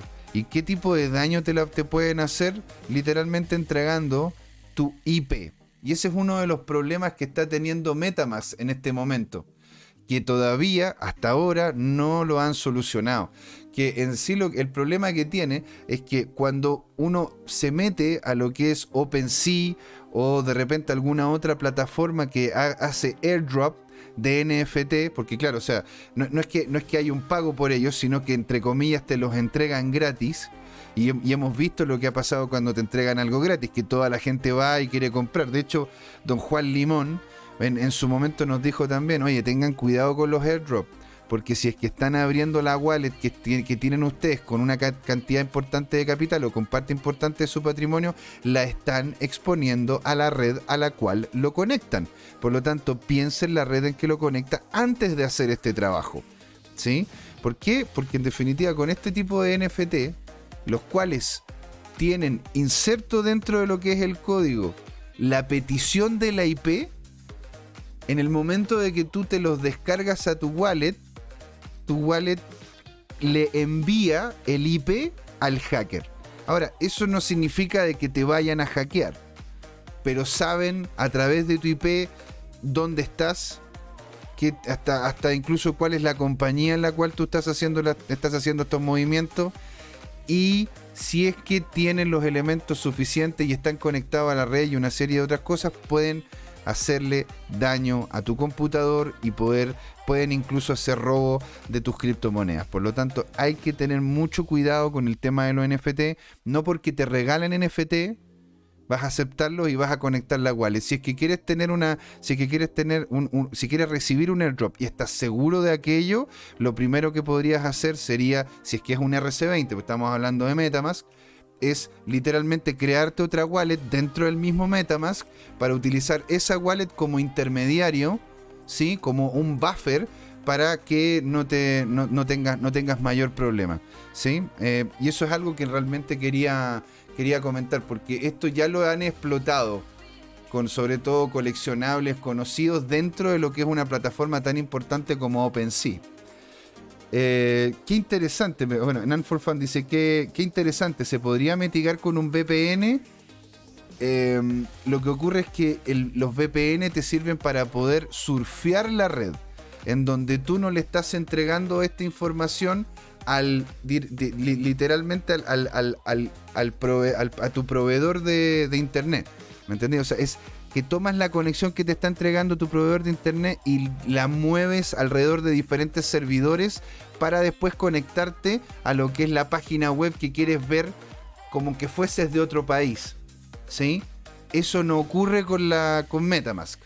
MetaMask de hecho utiliza lo que es la red de utiliza, utiliza lo que es la red de Ethereum y se tiene que conectar directamente a tu red para poder funcionar. No es algo eh, MetaMask está antes del VPN. Por lo tanto, si te envían a ti información, eh, si te envían a ti esto, pueden fácilmente obtener tu, o sea, pueden podrían obtener tu IP. Ahora, yo no soy técnico en el asunto, solamente estoy comentando lo que leí acá, que de hecho también conversan sobre el tema del VPN en la noticia y dan a entender de que no es una solución viable para poder evitar este tipo de error. La única solución viable, sí, contestando a lo que nos comentan and for una única solución viable sería tener literalmente cuidado. Eso, eso, eso sería, eso sería a grandes rasgos lo que, lo que se tendría que hacer, ¿no es cierto?, con este tema, porque en sí, hasta ahora, hasta el día de hoy, y estamos hablando del 21 de enero del 2022, no ha habido solución de parte de Metamask. ¿Sí? Pasando al, al siguiente, a la siguiente noticia. A mí, a mí me encantó esta noticia, de hecho, ¿cómo se llama? La quería comentar con, eh, con ustedes, ¿no es cierto? Y, también con Jorge, es que en realidad la respuesta del cripto Twitter, ¿no es cierto? Ante lo que es la baja del Bitcoin es, ok.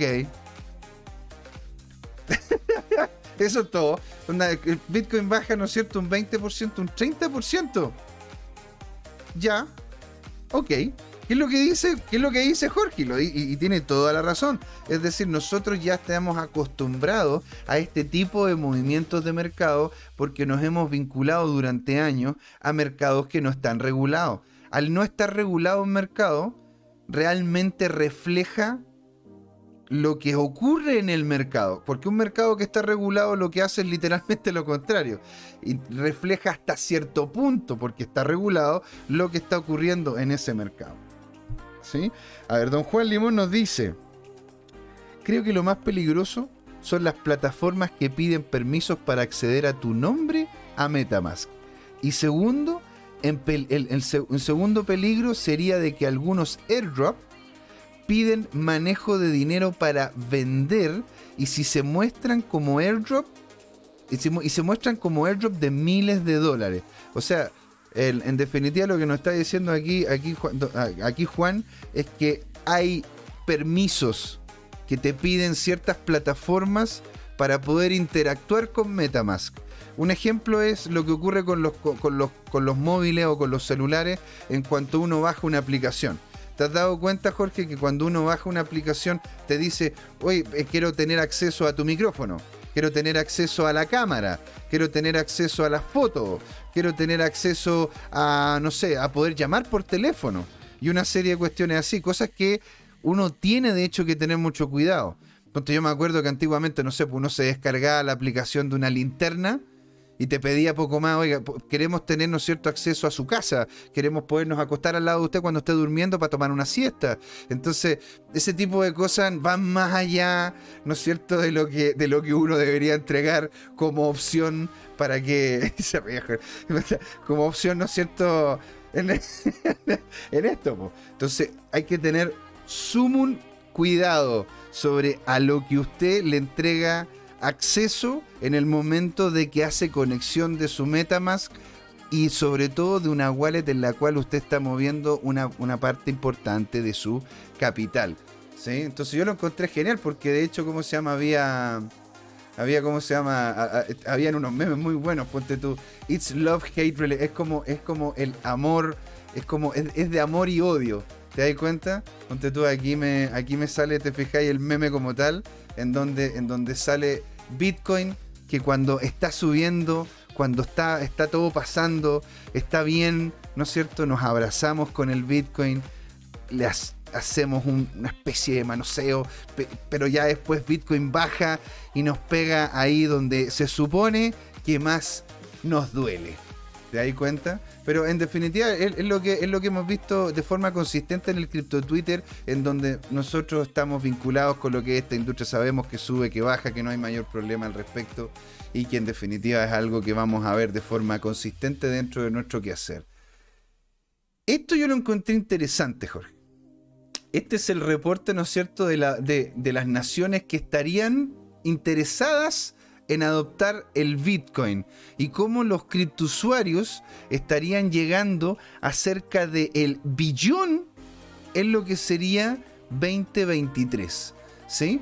Ahora, ¿Y esto de dónde sale? Sale información de hecho de crypto.com, en donde uno de los lugares donde más ha habido impacto y, mayor, y mayor cantidad de personas ingresando a, esta, a estas plataformas son, ¿dónde? En Latinoamérica, señor. Nuestro principal, ¿no es cierto?, mercado como CryptoTime y como, y como cripto en general. ¿Por qué? Porque claramente tenemos una serie de problemas los cuales están literalmente pensadas las cripto en solucionar. ¿Se dan cuenta? Entonces, imagínense, no solamente tenemos, tenemos el tema de que El Salvador, ¿no es cierto?, ya es, es, el legal tender, sino que ya podríamos tener a futuros, como dice bien, eh, como dijo bien, ¿no es cierto, Jorge? Podríamos tener a Turquía como legal tender. Y hay, hay avances bastante serios que están ocurriendo en Uruguay y en lugares como Paraguay también. Así que se los dejo como algo como algo muy interesante. Todas estas noticias van a estar, ¿no es cierto?, en lo que es la parte de abajo del video, en caso de que las quieran ir a ver y que puedan saber de qué se trata cada una. Para ponernos todo en perspectiva, ¿no es cierto?, el 2021, la, la cantidad de gente vinculada con, los, con el mundo cripto aumentó en un 178% aumentando desde los mil, mil, 1006 millones a los 295 millones en diciembre de ese año. ¿Sí? Así que un aumento no menor. Estamos hablando de casi la, casi la completitud y la mitad de lo, que, de, lo que esa completitud es. Así que no deja, de ser, no deja de ser menor viendo esto como algo muy positivo a mediano o largo plazo. Y aquí ya nos vamos metiendo, Jorge, en lo que es el tema fashion. ¿sí? Yo sé que tú estás muy vinculado al tema fashion. Tú igual que yo, ¿no es cierto? Vemos la moda como, como una segunda naturaleza de nosotros. Vemos, ¿no es cierto?, el tema, el tema de vincularlos con lo que está ocurriendo, con, con los Fashion and Emergency a tope, ¿no es cierto? Y lo que ha ocurrido este último tiempo es que de hecho Prada, que, mira, de hecho tengo los lentes ahí, son los compré en descuento. Son Prada de cuneta. son Prada ahí de, de, ¿Cómo se llama? De calle, pero son Prada. Y Adidas están colocando, blog, están colocando ya proyectos NFT. NFT, ¿cómo se llama? Eh, eh, NFT dentro de lo que es la red de Polygon. Por lo tanto, podría ser una estructura, una, podría ser, ¿no es cierto?, un empuje bullish para lo que sería Polygon y Matic lo cual no es nada, nada menor. Entonces, imagínense que este, este en definitiva es como el, uno de los NFT que estaría, estaría, como se llama, colocándose dentro de, dentro de esta cuestión, que sería, como se llama, literalmente esta, esta animación. Este es uno de los NFT que tienen. Y, ¿por qué? Por, ustedes me dicen, bueno, pero ¿por qué Polygon? Porque Polygon es una solución de segunda capa para Ethereum.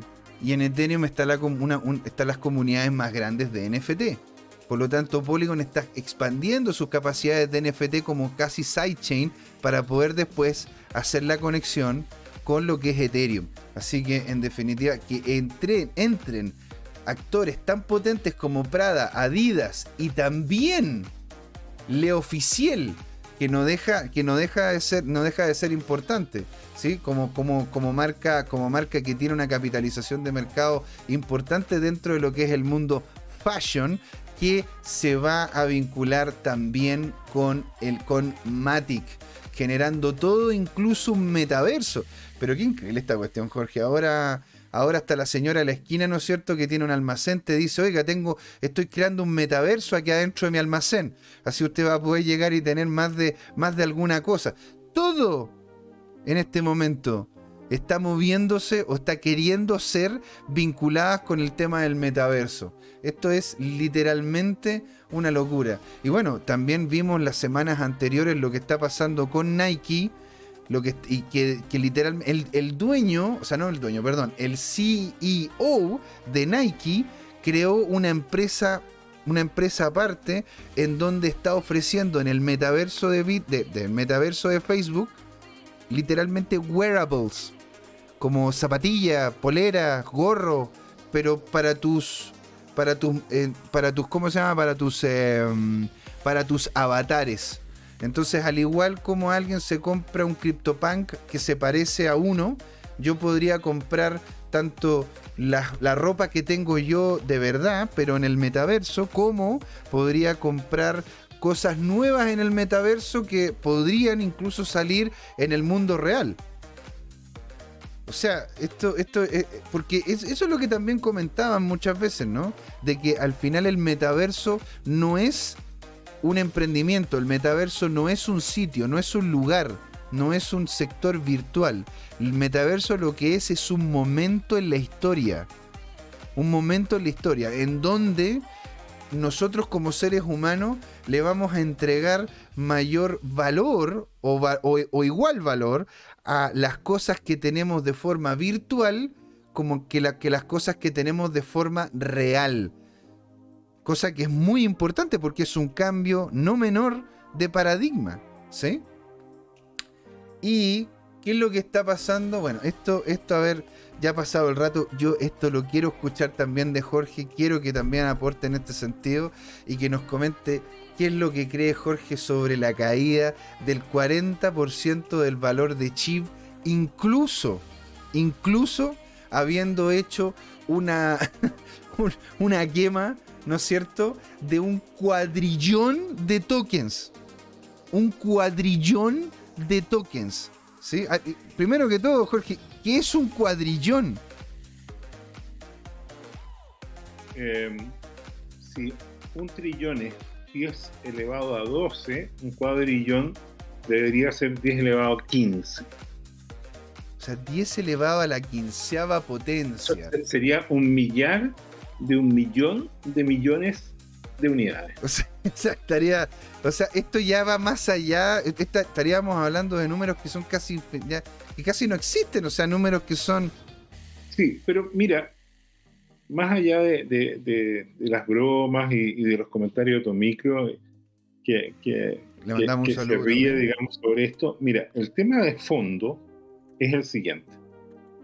Bitcoin inventó un sistema basado en energía, que ya había sido eh, visualizado por Henry Ford hace más de un siglo. Después hay una serie de economistas de la escuela austriaca, como Hayek, incluso Milton Friedman, que predijeron que, que, un sistema monetario podía ser basado o debería ser basado en energía. ¿ya? Eh, y después hay una serie de criptos que son proyectos de lo que podrían llegar a ser. Podría llegar a ser Solana, podría llegar a ser ADA, está en proceso de realizar su visión. Bitcoin, el precio que tiene hoy día es por lo que es.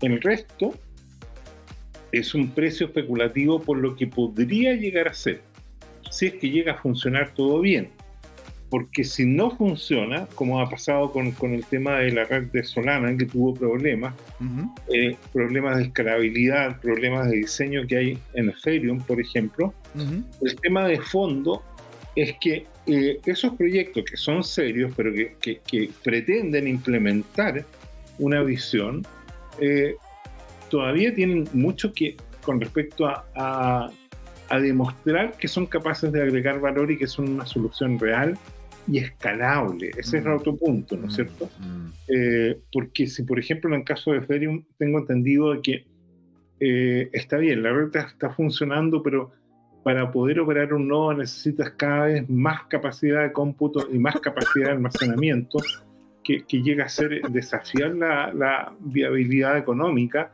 y eso a su vez impulsa el precio de, del gas. Entonces, definitivamente eh, tiene un problema de factibilidad en el largo plazo.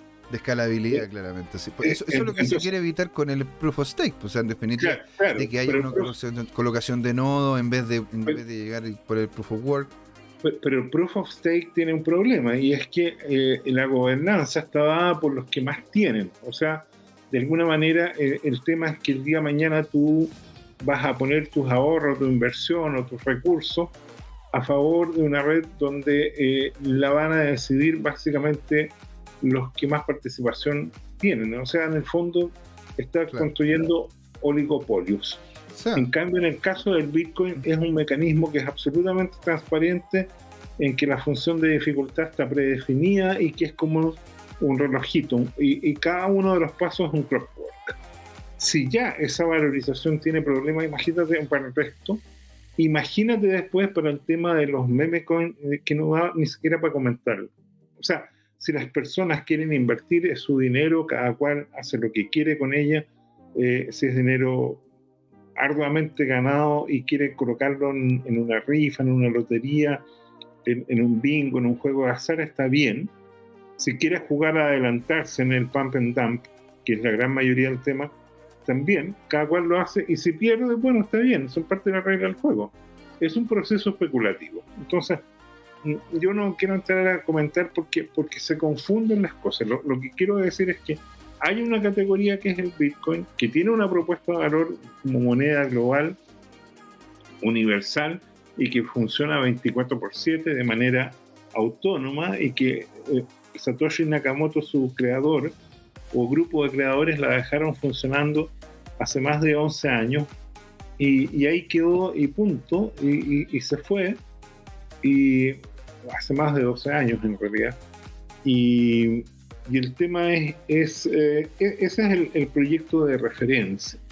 Pero el resto, insisto, son una gran mayoría copias. Muchas son malas copias y muchísimas más son estafas. Ese es el tema. Entonces, para mí, Shiba, por ejemplo, es una estafa. Es un, es un, es una, ni siquiera es un altcoin, es, es un, es un shitcoin. ¿no? pero mira, aquí, aquí de hecho sale la cantidad de chivas que fueron literalmente quemadas de forma consistente y aún así, porque claro, porque, porque el proyecto como tal no, no tiene un fundamento, ¿no es cierto?, más allá del hecho de poder utilizarse, porque, porque de hecho están queriendo, entre comillas, lo que quieren ellos. Pero mira, José Miguel, yo, yo, yo te diría que nos desperfilamos si hablamos de un, de un meme coin. O sea, la gente tiene que saber tiene que saber tanto lo bueno como lo malo. Aquí hay, aquí hay un meme coin que, independiente de porque hay mucha gente que está empujando esto, te dice, no, es que yo, porque te dicen, no, yo, yo ya compré cripto. Ah, qué buena, genial, yo está contento, qué bueno, qué bueno que estoy comprando cripto. Dime cómo es tu portafolio. Sí, tengo Dodge, tengo Chiva y tengo un poquito de BNB. Ya, perfecto, quédate con el BNB y vende todo el resto, bueno. Entonces, eso es lo que, eso es lo que les digo yo cuando me, cuando me terminan diciendo. Está, bien, pero mira, haz la cortita. Los meme coins tienen una, un riesgo increíble que las personas deciden apostar, apuestan mm. y punto. Pero, pero no contribuyamos al posicionamiento de la marca colocando el nombre.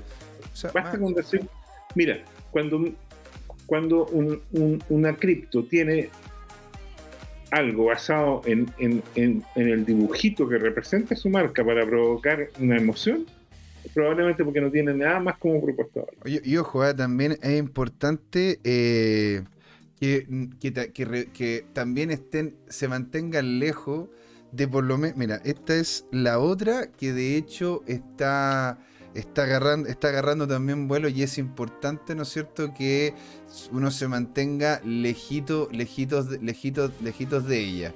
Esta se llama Floki, que, que tiene como se llama este. El logo es como, es como, es como un perro Chiba Inu, pero tiene como, uno, tiene como unos cuernitos, ¿sí? Y de hecho, Floki crearon esta, esta, esta, esta moneda porque Floki es el perro Chiba Inu de Elon Musk. Y mira, mira, mira lo que ha bajado y cómo es que se ha comportado, ¿no es cierto?, en el mercado. Es decir, ¿qué, figura, qué figura ves ahí, Jorge?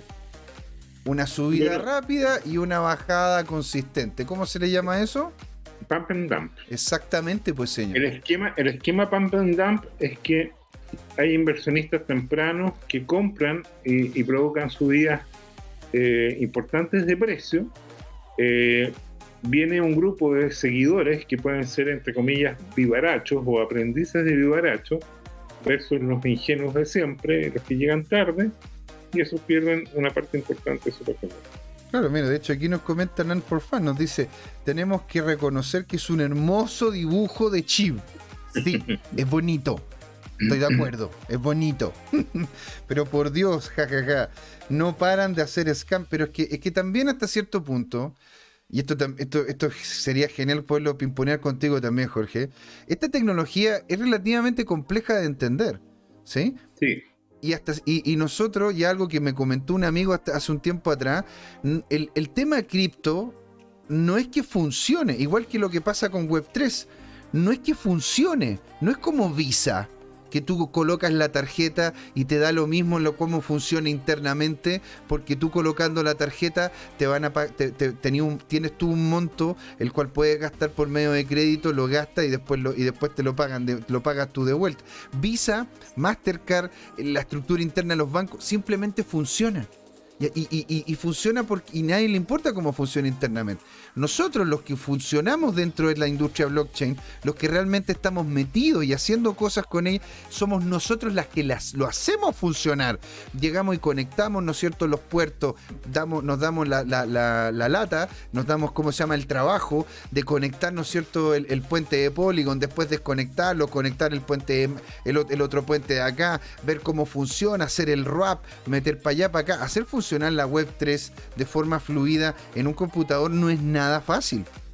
¿Te das cuenta? Entonces, es complejo el proceso. Entonces, dentro de esa nebulosa de complejidad, es muy fácil hacer pasar una mentira por verdad.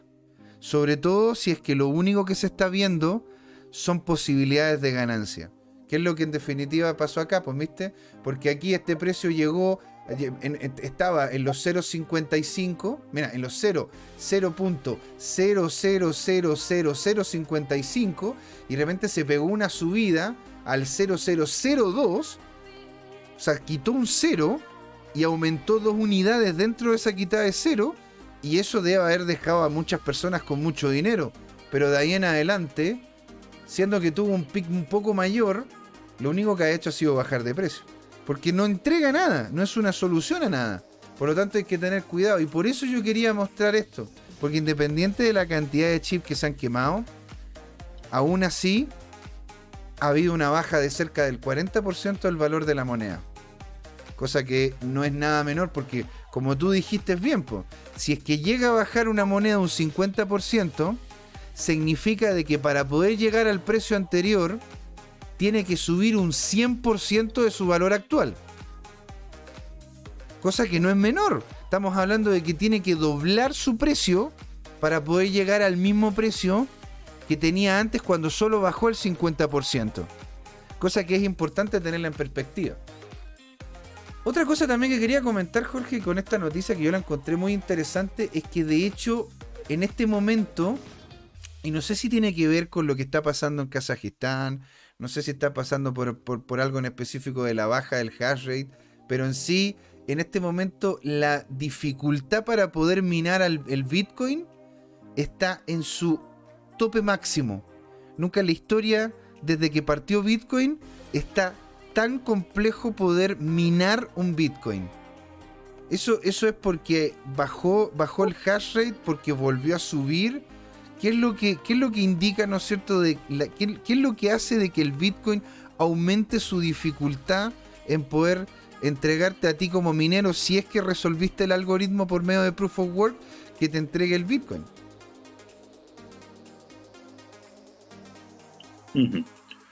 Mira, eh,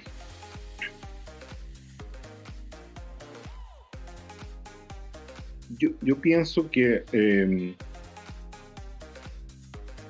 eh, estoy, buscando en el en el CryptoTime de, de esta semana publicamos y, no lo mostré en, el tema un gráfico que relaciona y que es interesante. Lo, voy a proyectar si tú me permites. Eh, relaciona al, con, con, eh, con eh, señor con, el precio. Dame un minuto por favor sí encantado bueno yo lo que en definitiva encontré esta noticia y la encontré muy potente porque dije qué loco, qué increíble que en este momento, con, el, con, con, los problemas que está teniendo, ¿no es cierto?, por la baja del precio del Bitcoin, los problemas que está teniendo porque de nuevo China ¿no es cierto?, está diciendo de que las va a banear, de nuevo, una vez más, como lo ha hecho anteriormente y muchas otras veces más.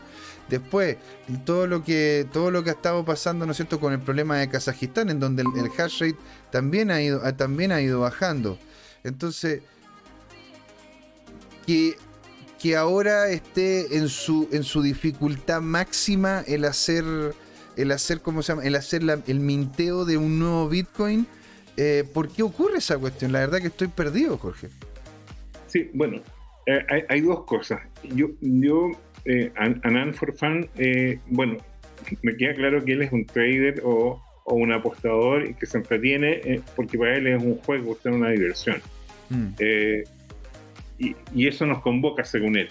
No, a mí me parece que lo que yo estoy, por lo menos en el mundo Bitcoin, es por una noción de dinero global, planetario, en que la gente pueda colocar eh, sus ahorros sin miedo a que se lo destroce la inflación. Exactamente. Eh, y, el tema, ¿por qué? Porque cuando yo era pequeño, mis padres tenían un local comercial y yo viví lo que fue el destrozo del peso chileno, ¿ya? En el cual eh, la historia es súper simple. Yo era un niño y tenía que llevar el dinero a depositar, generalmente las ventas, por ejemplo, del, del día eh, viernes, sábado y domingo, eh, porque atendían mis papás mediodía los domingos, y la venta del lunes, y, eso se enviaba a, depositar el lunes al mediodía cuando llegaba al colegio. Entre, entre una y una y cuarto eh, iba, porque bueno, un pueblo chico, y, después alcanzaba a almorzar, ¿ya?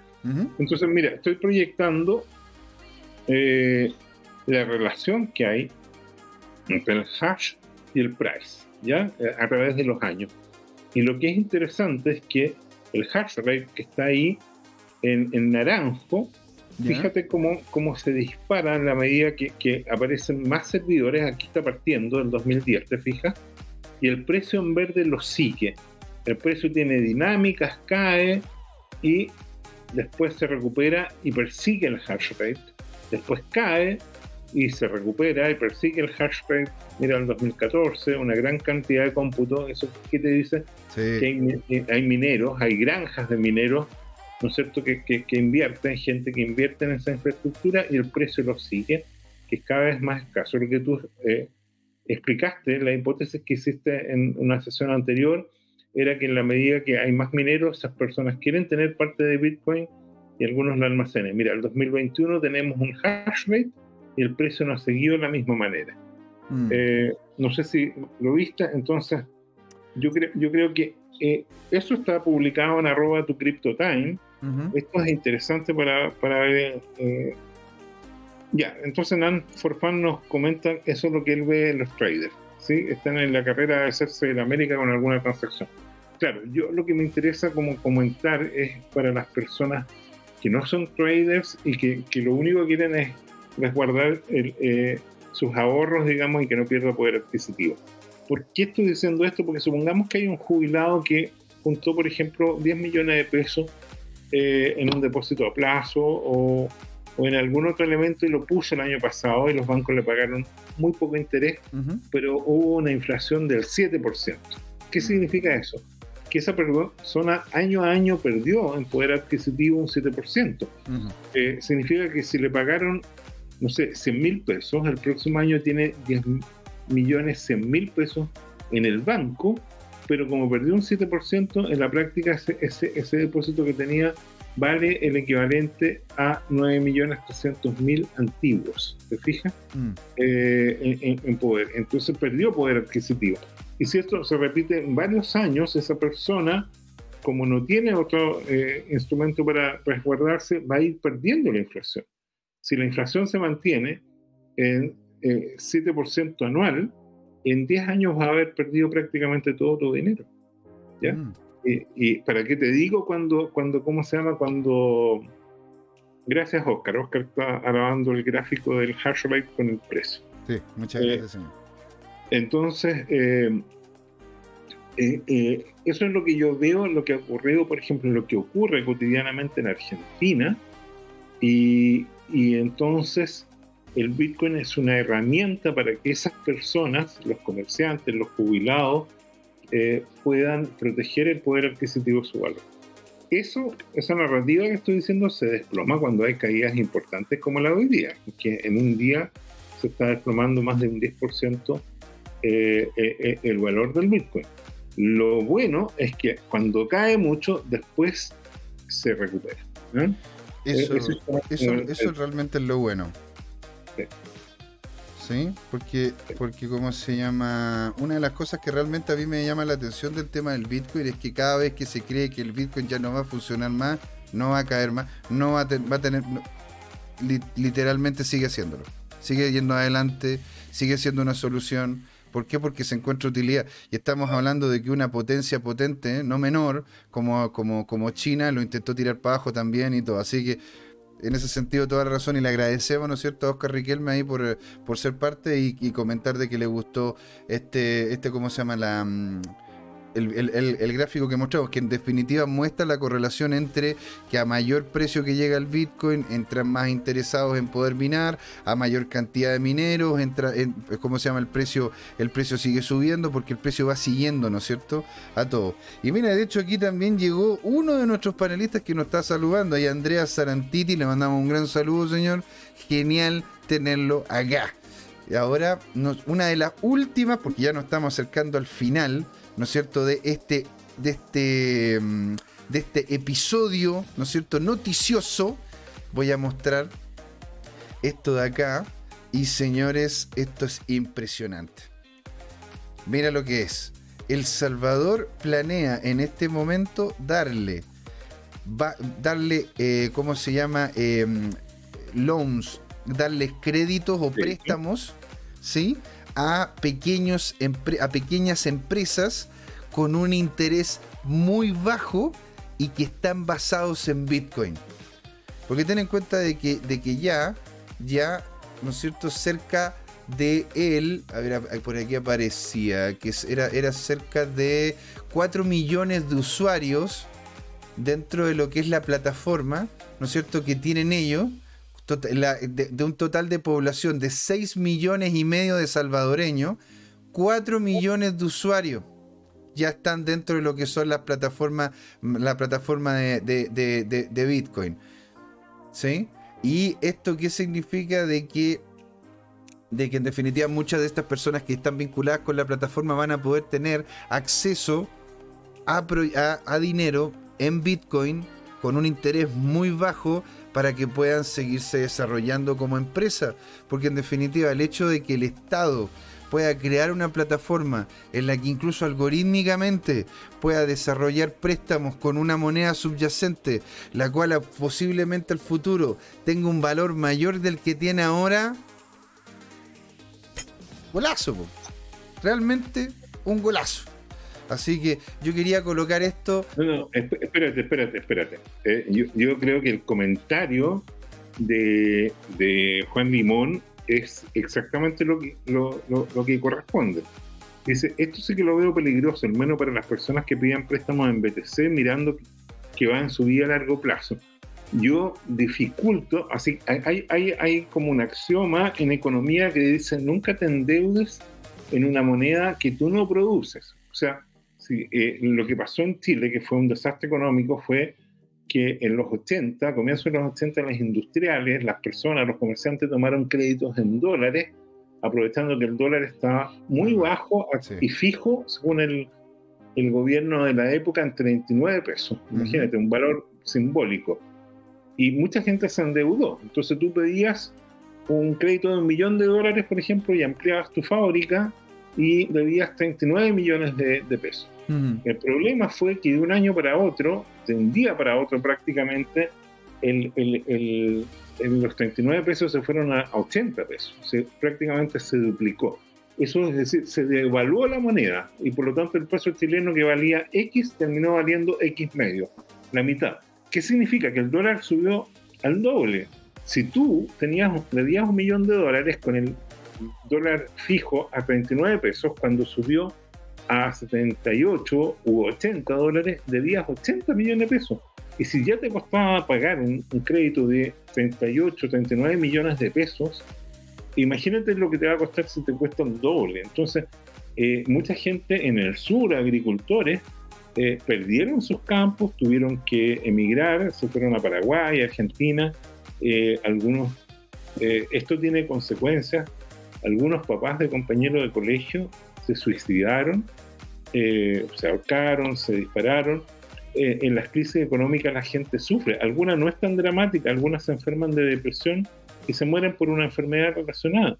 Entonces, e, eso es lo importante en, en este cuento. Yo dificulto que aquí el modelo sea endeudar en BTC, porque a menos que la persona reciba BTC de manera continua por un servicio, eh, porque tú cuando vas al McDonald's, se compras una, una hamburguesa, la hamburguesa te van a comprar en 4,99 dólares, en 8,99 y le van a pagar un sueldo fijo al cajero, a todas las personas eh, en, en, dólares, ¿te fijas? No en Bitcoin. Si tú, como dice Juan Limón, pediste un crédito en, Bitcoin. Ahora, yo sospecho que es otra cosa. ¿ah? Yo sospecho que lo que dices es eh, seguramente la estrategia de El Salvador es la siguiente. Van a pedir un crédito, por ejemplo, al FMI o algún otro, o van a emitir bonos y les van a llegar dólares. Con eso van a comprar Bitcoin mm. y con eso van a dar crédito, entre comillas, subsidiado, para que lo devuelvan probablemente en la moneda local, la otra legal tender, y eh, esos créditos van a estar garantizados con el Bitcoin, el Bitcoin que compró eh, Bukele, de hecho acaba de comprar 410 Bitcoin mientras se produjo este desplome, y eh, entonces eh, ellos van a valorizar ese fondo y con eso van a poder cubrirse de pérdidas de la gente que no pueda pagar o dar más crédito y en el fondo van a mover la pyme. Eso sí que es importante porque ese es el modelo de Alemania. Alemania prosperó porque en Alemania el grueso de la actividad son las Mittelstand, que son las, empresas pequeñas y medianas. ¿Se fijan? Y de hecho lo que hacen es que muchos, muchos pequeños pueblos tienen empresas líderes de su área, en, pero en cosas muy, muy específicas. Ponte tú, no sé, por la creación de máquinas y todo. Ahora, lo que sí dice es que los pequeños préstamos van a ser en Bitcoin. Es decir, ellos van a posicionar préstamos en Bitcoin para incentivar de que la gente utilice esta moneda dentro de, dentro de lo que es la dentro de lo que es eh, El Salvador. Es decir, entiendo perfectamente que me dices tú. A ver, si yo estoy recibiendo en pesos chilenos y me endeudo en dólares, si es que el peso chileno se, se, se, corta a la mitad la capacidad adquisitiva o el, o, el, o, el, o el dólar, ¿no es cierto?, sube mucho, mi capacidad de poder pagar esa deuda no, no, no, no, no va a poder ser porque voy a tener, ¿no es cierto?, un descalce. Pero si es que yo recibo dólares como pago de mis servicios, yo puedo puedo tener una deuda en esta moneda porque estoy recibiendo de esa misma moneda. Por lo tanto, no es que haya una relación inflacionaria porque no existe un cambio de por medio. ¿No es cierto? Entonces, si es que en El Salvador se está incentivando de que toda la gente utilice Bitcoin, y que la gente que ya está recibiendo dinero en Bitcoin, por poner un ejemplo, no sé, por la Bitcoin Beach, en donde hay una persona ahí que ya recibe de forma consistente, ¿no es cierto?, Bitcoin, que tiene un local de, de helado, porque vimos, ¿no es cierto?, que había un local de helado, de jugo y otras cosas más. Oye, bueno, ¿qué pasaría si es que esa persona puede pedir un crédito en Bitcoin para poder mejorar su stand y poder pasar de tener un carrito a tener, a tener un local comercial como tal? ¿No es cierto? Seguir recibiendo Bitcoin y pagarlas en Bitcoin. ¿No es cierto? Porque si, hubiese pasado eso mismo que me, comentas tú, el tema, el tema de los créditos en dólares, si hubiese sido en Estados Unidos y en Estados Unidos sigue recibiendo dólares, entonces no habría una relación directa con el tema de la inflación. ¿Sí? Están tomando en cuenta de que no hay una sobreimpresión de dólares, ¿no es cierto? O una o lo que terminó ocurriendo en lo que fue la República de Bismarck, en donde tuvimos una cantidad no menor, ¿no es cierto?, de personas de personas, o sea, de, una cantidad no menor de impresión de, de, marcos y la verdad que terminó eso dejando, dejando la escoba ahí en, ese, en ese lugar. ¿Te das cuenta? Entonces yo, eso, es una de las últimas cosas que yo, yo quería comentar como parte de las noticias, señor. A ver si vamos allá haciendo el cierre de este programa. A ver, vamos a leer los últimos, los últimos mensajes. Andrea Sarantiti dice, la tasa de suicidio es muy alta en nuestra área. Sí, es cierto. Yo trabajando en el mundo, en el mundo de las inversiones, ya sus buenos años, el tema del ser trader, de los, sobre todo los day trading, la verdad que tienen un nivel de presión muy alta y más encima en este tipo de, y eso que antes cuando se hacía day trading uno trabajaba de lunes a viernes de 9 de la mañana, bueno, cuando abría la bolsa, ¿no es cierto?, en Estados Unidos, hasta cuando se cerraba, porque en definitiva ese era el norte principal de los movimientos de capitales que teníamos nosotros. Ahora estamos hablando de que es 24/7, la presión es constante y si llega a salir una noticia el día sábado, tienes que estar atento a ella porque te puede afectar los trades que tú tienes hechos. Por lo tanto, el nivel de presión es mucho mayor y es cierto lo que dice Andrea. Ahora, Juan Limón dice, si el préstamo del Salvador fuera en pesos argentinos, hasta yo entraba. Perfecto. Yo, mira, Juan, hacemos el fondo y nos metemos los dos. O metemos a Jorge, nos metemos todos los de CryptoTime. Así que, señores, esto ha llegado a su fin siendo las 8.13 de la noche. Y le doy las gracias a don Jorge. ¿Usted quiere decir unas últimas palabras antes de ya irnos a la casita? No, fue primera vez que nos toca un derrumbe en vivo en, el mercado mientras estamos haciendo un programa tan importante. Y vamos a ver qué pasa aquí al próximo lunes, se remonta. Pensemos que hoy día se inicia el fin de semana a estas horas y, que por lo tanto la actividad tiende a bajar significativamente. Así es, señor. Eso viene la otra, la próxima semana, Non Fun Fun, yo esperaría que se venga un rebote moderado. Mira, o sea, imagínate, a ver si aquí nosotros vemos, ¿no es cierto? Aquí a mí me gusta colocar este eh, algunos charting que tengo, que tengo acá, ¿no es cierto? Ponte el, eh, y mira lo que está ocurriendo en este momento con, uh, con, las monedas que, que tengo yo acá. Imagínense, mira lo que está pasando con BTC. BTC, de hecho, aquí en Binance está ya por debajo, están los 3.440 el ETH, mira cómo se ha caído, llegando a mm. los 2003. AVE, que lo, yo, yo AVE lo llegué a ver cerca de los 460, 470, están los 163. Mira lo que está pasando con Solana, Solana que llegó a los 2 a los 280, ¿no es cierto? 280 y algo, casi 290. ¿Sí? O sea, se vienen eh, se vienen se vienen ¿cómo se llama? Una una vamos a vivir. Y mira los volúmenes, mira los volúmenes. Mira los volúmenes. Y eso, eso que yo, yo, tengo, imagínense. Mira, no es nada menor, porque estas velas que están viendo ustedes acá, las tengo yo todas en cuatro horas. Por lo tanto, esto ya es una confirmación de tendencia. ¿Sí?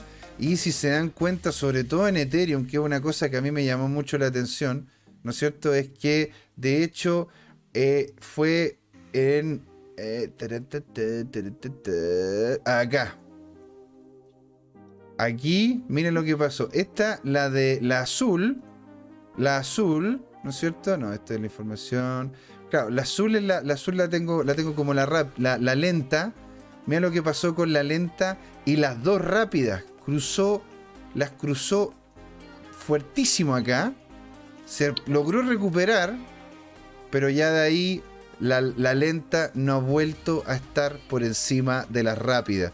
Y mira cómo es que en este momento la MACD, ¿no es cierto? Que es un indicador que pueden ir a revisar, ¿no es cierto? Dentro de los programas que tenemos nosotros en lo que es eh, CryptoTime YouTube está justamente el programa donde hablamos sobre estos indicadores, en donde mira, mira cómo la rápida está, está, está incluso alejándose de forma consistente de lo, que es la, de lo que es la mediana y lo que es la lenta.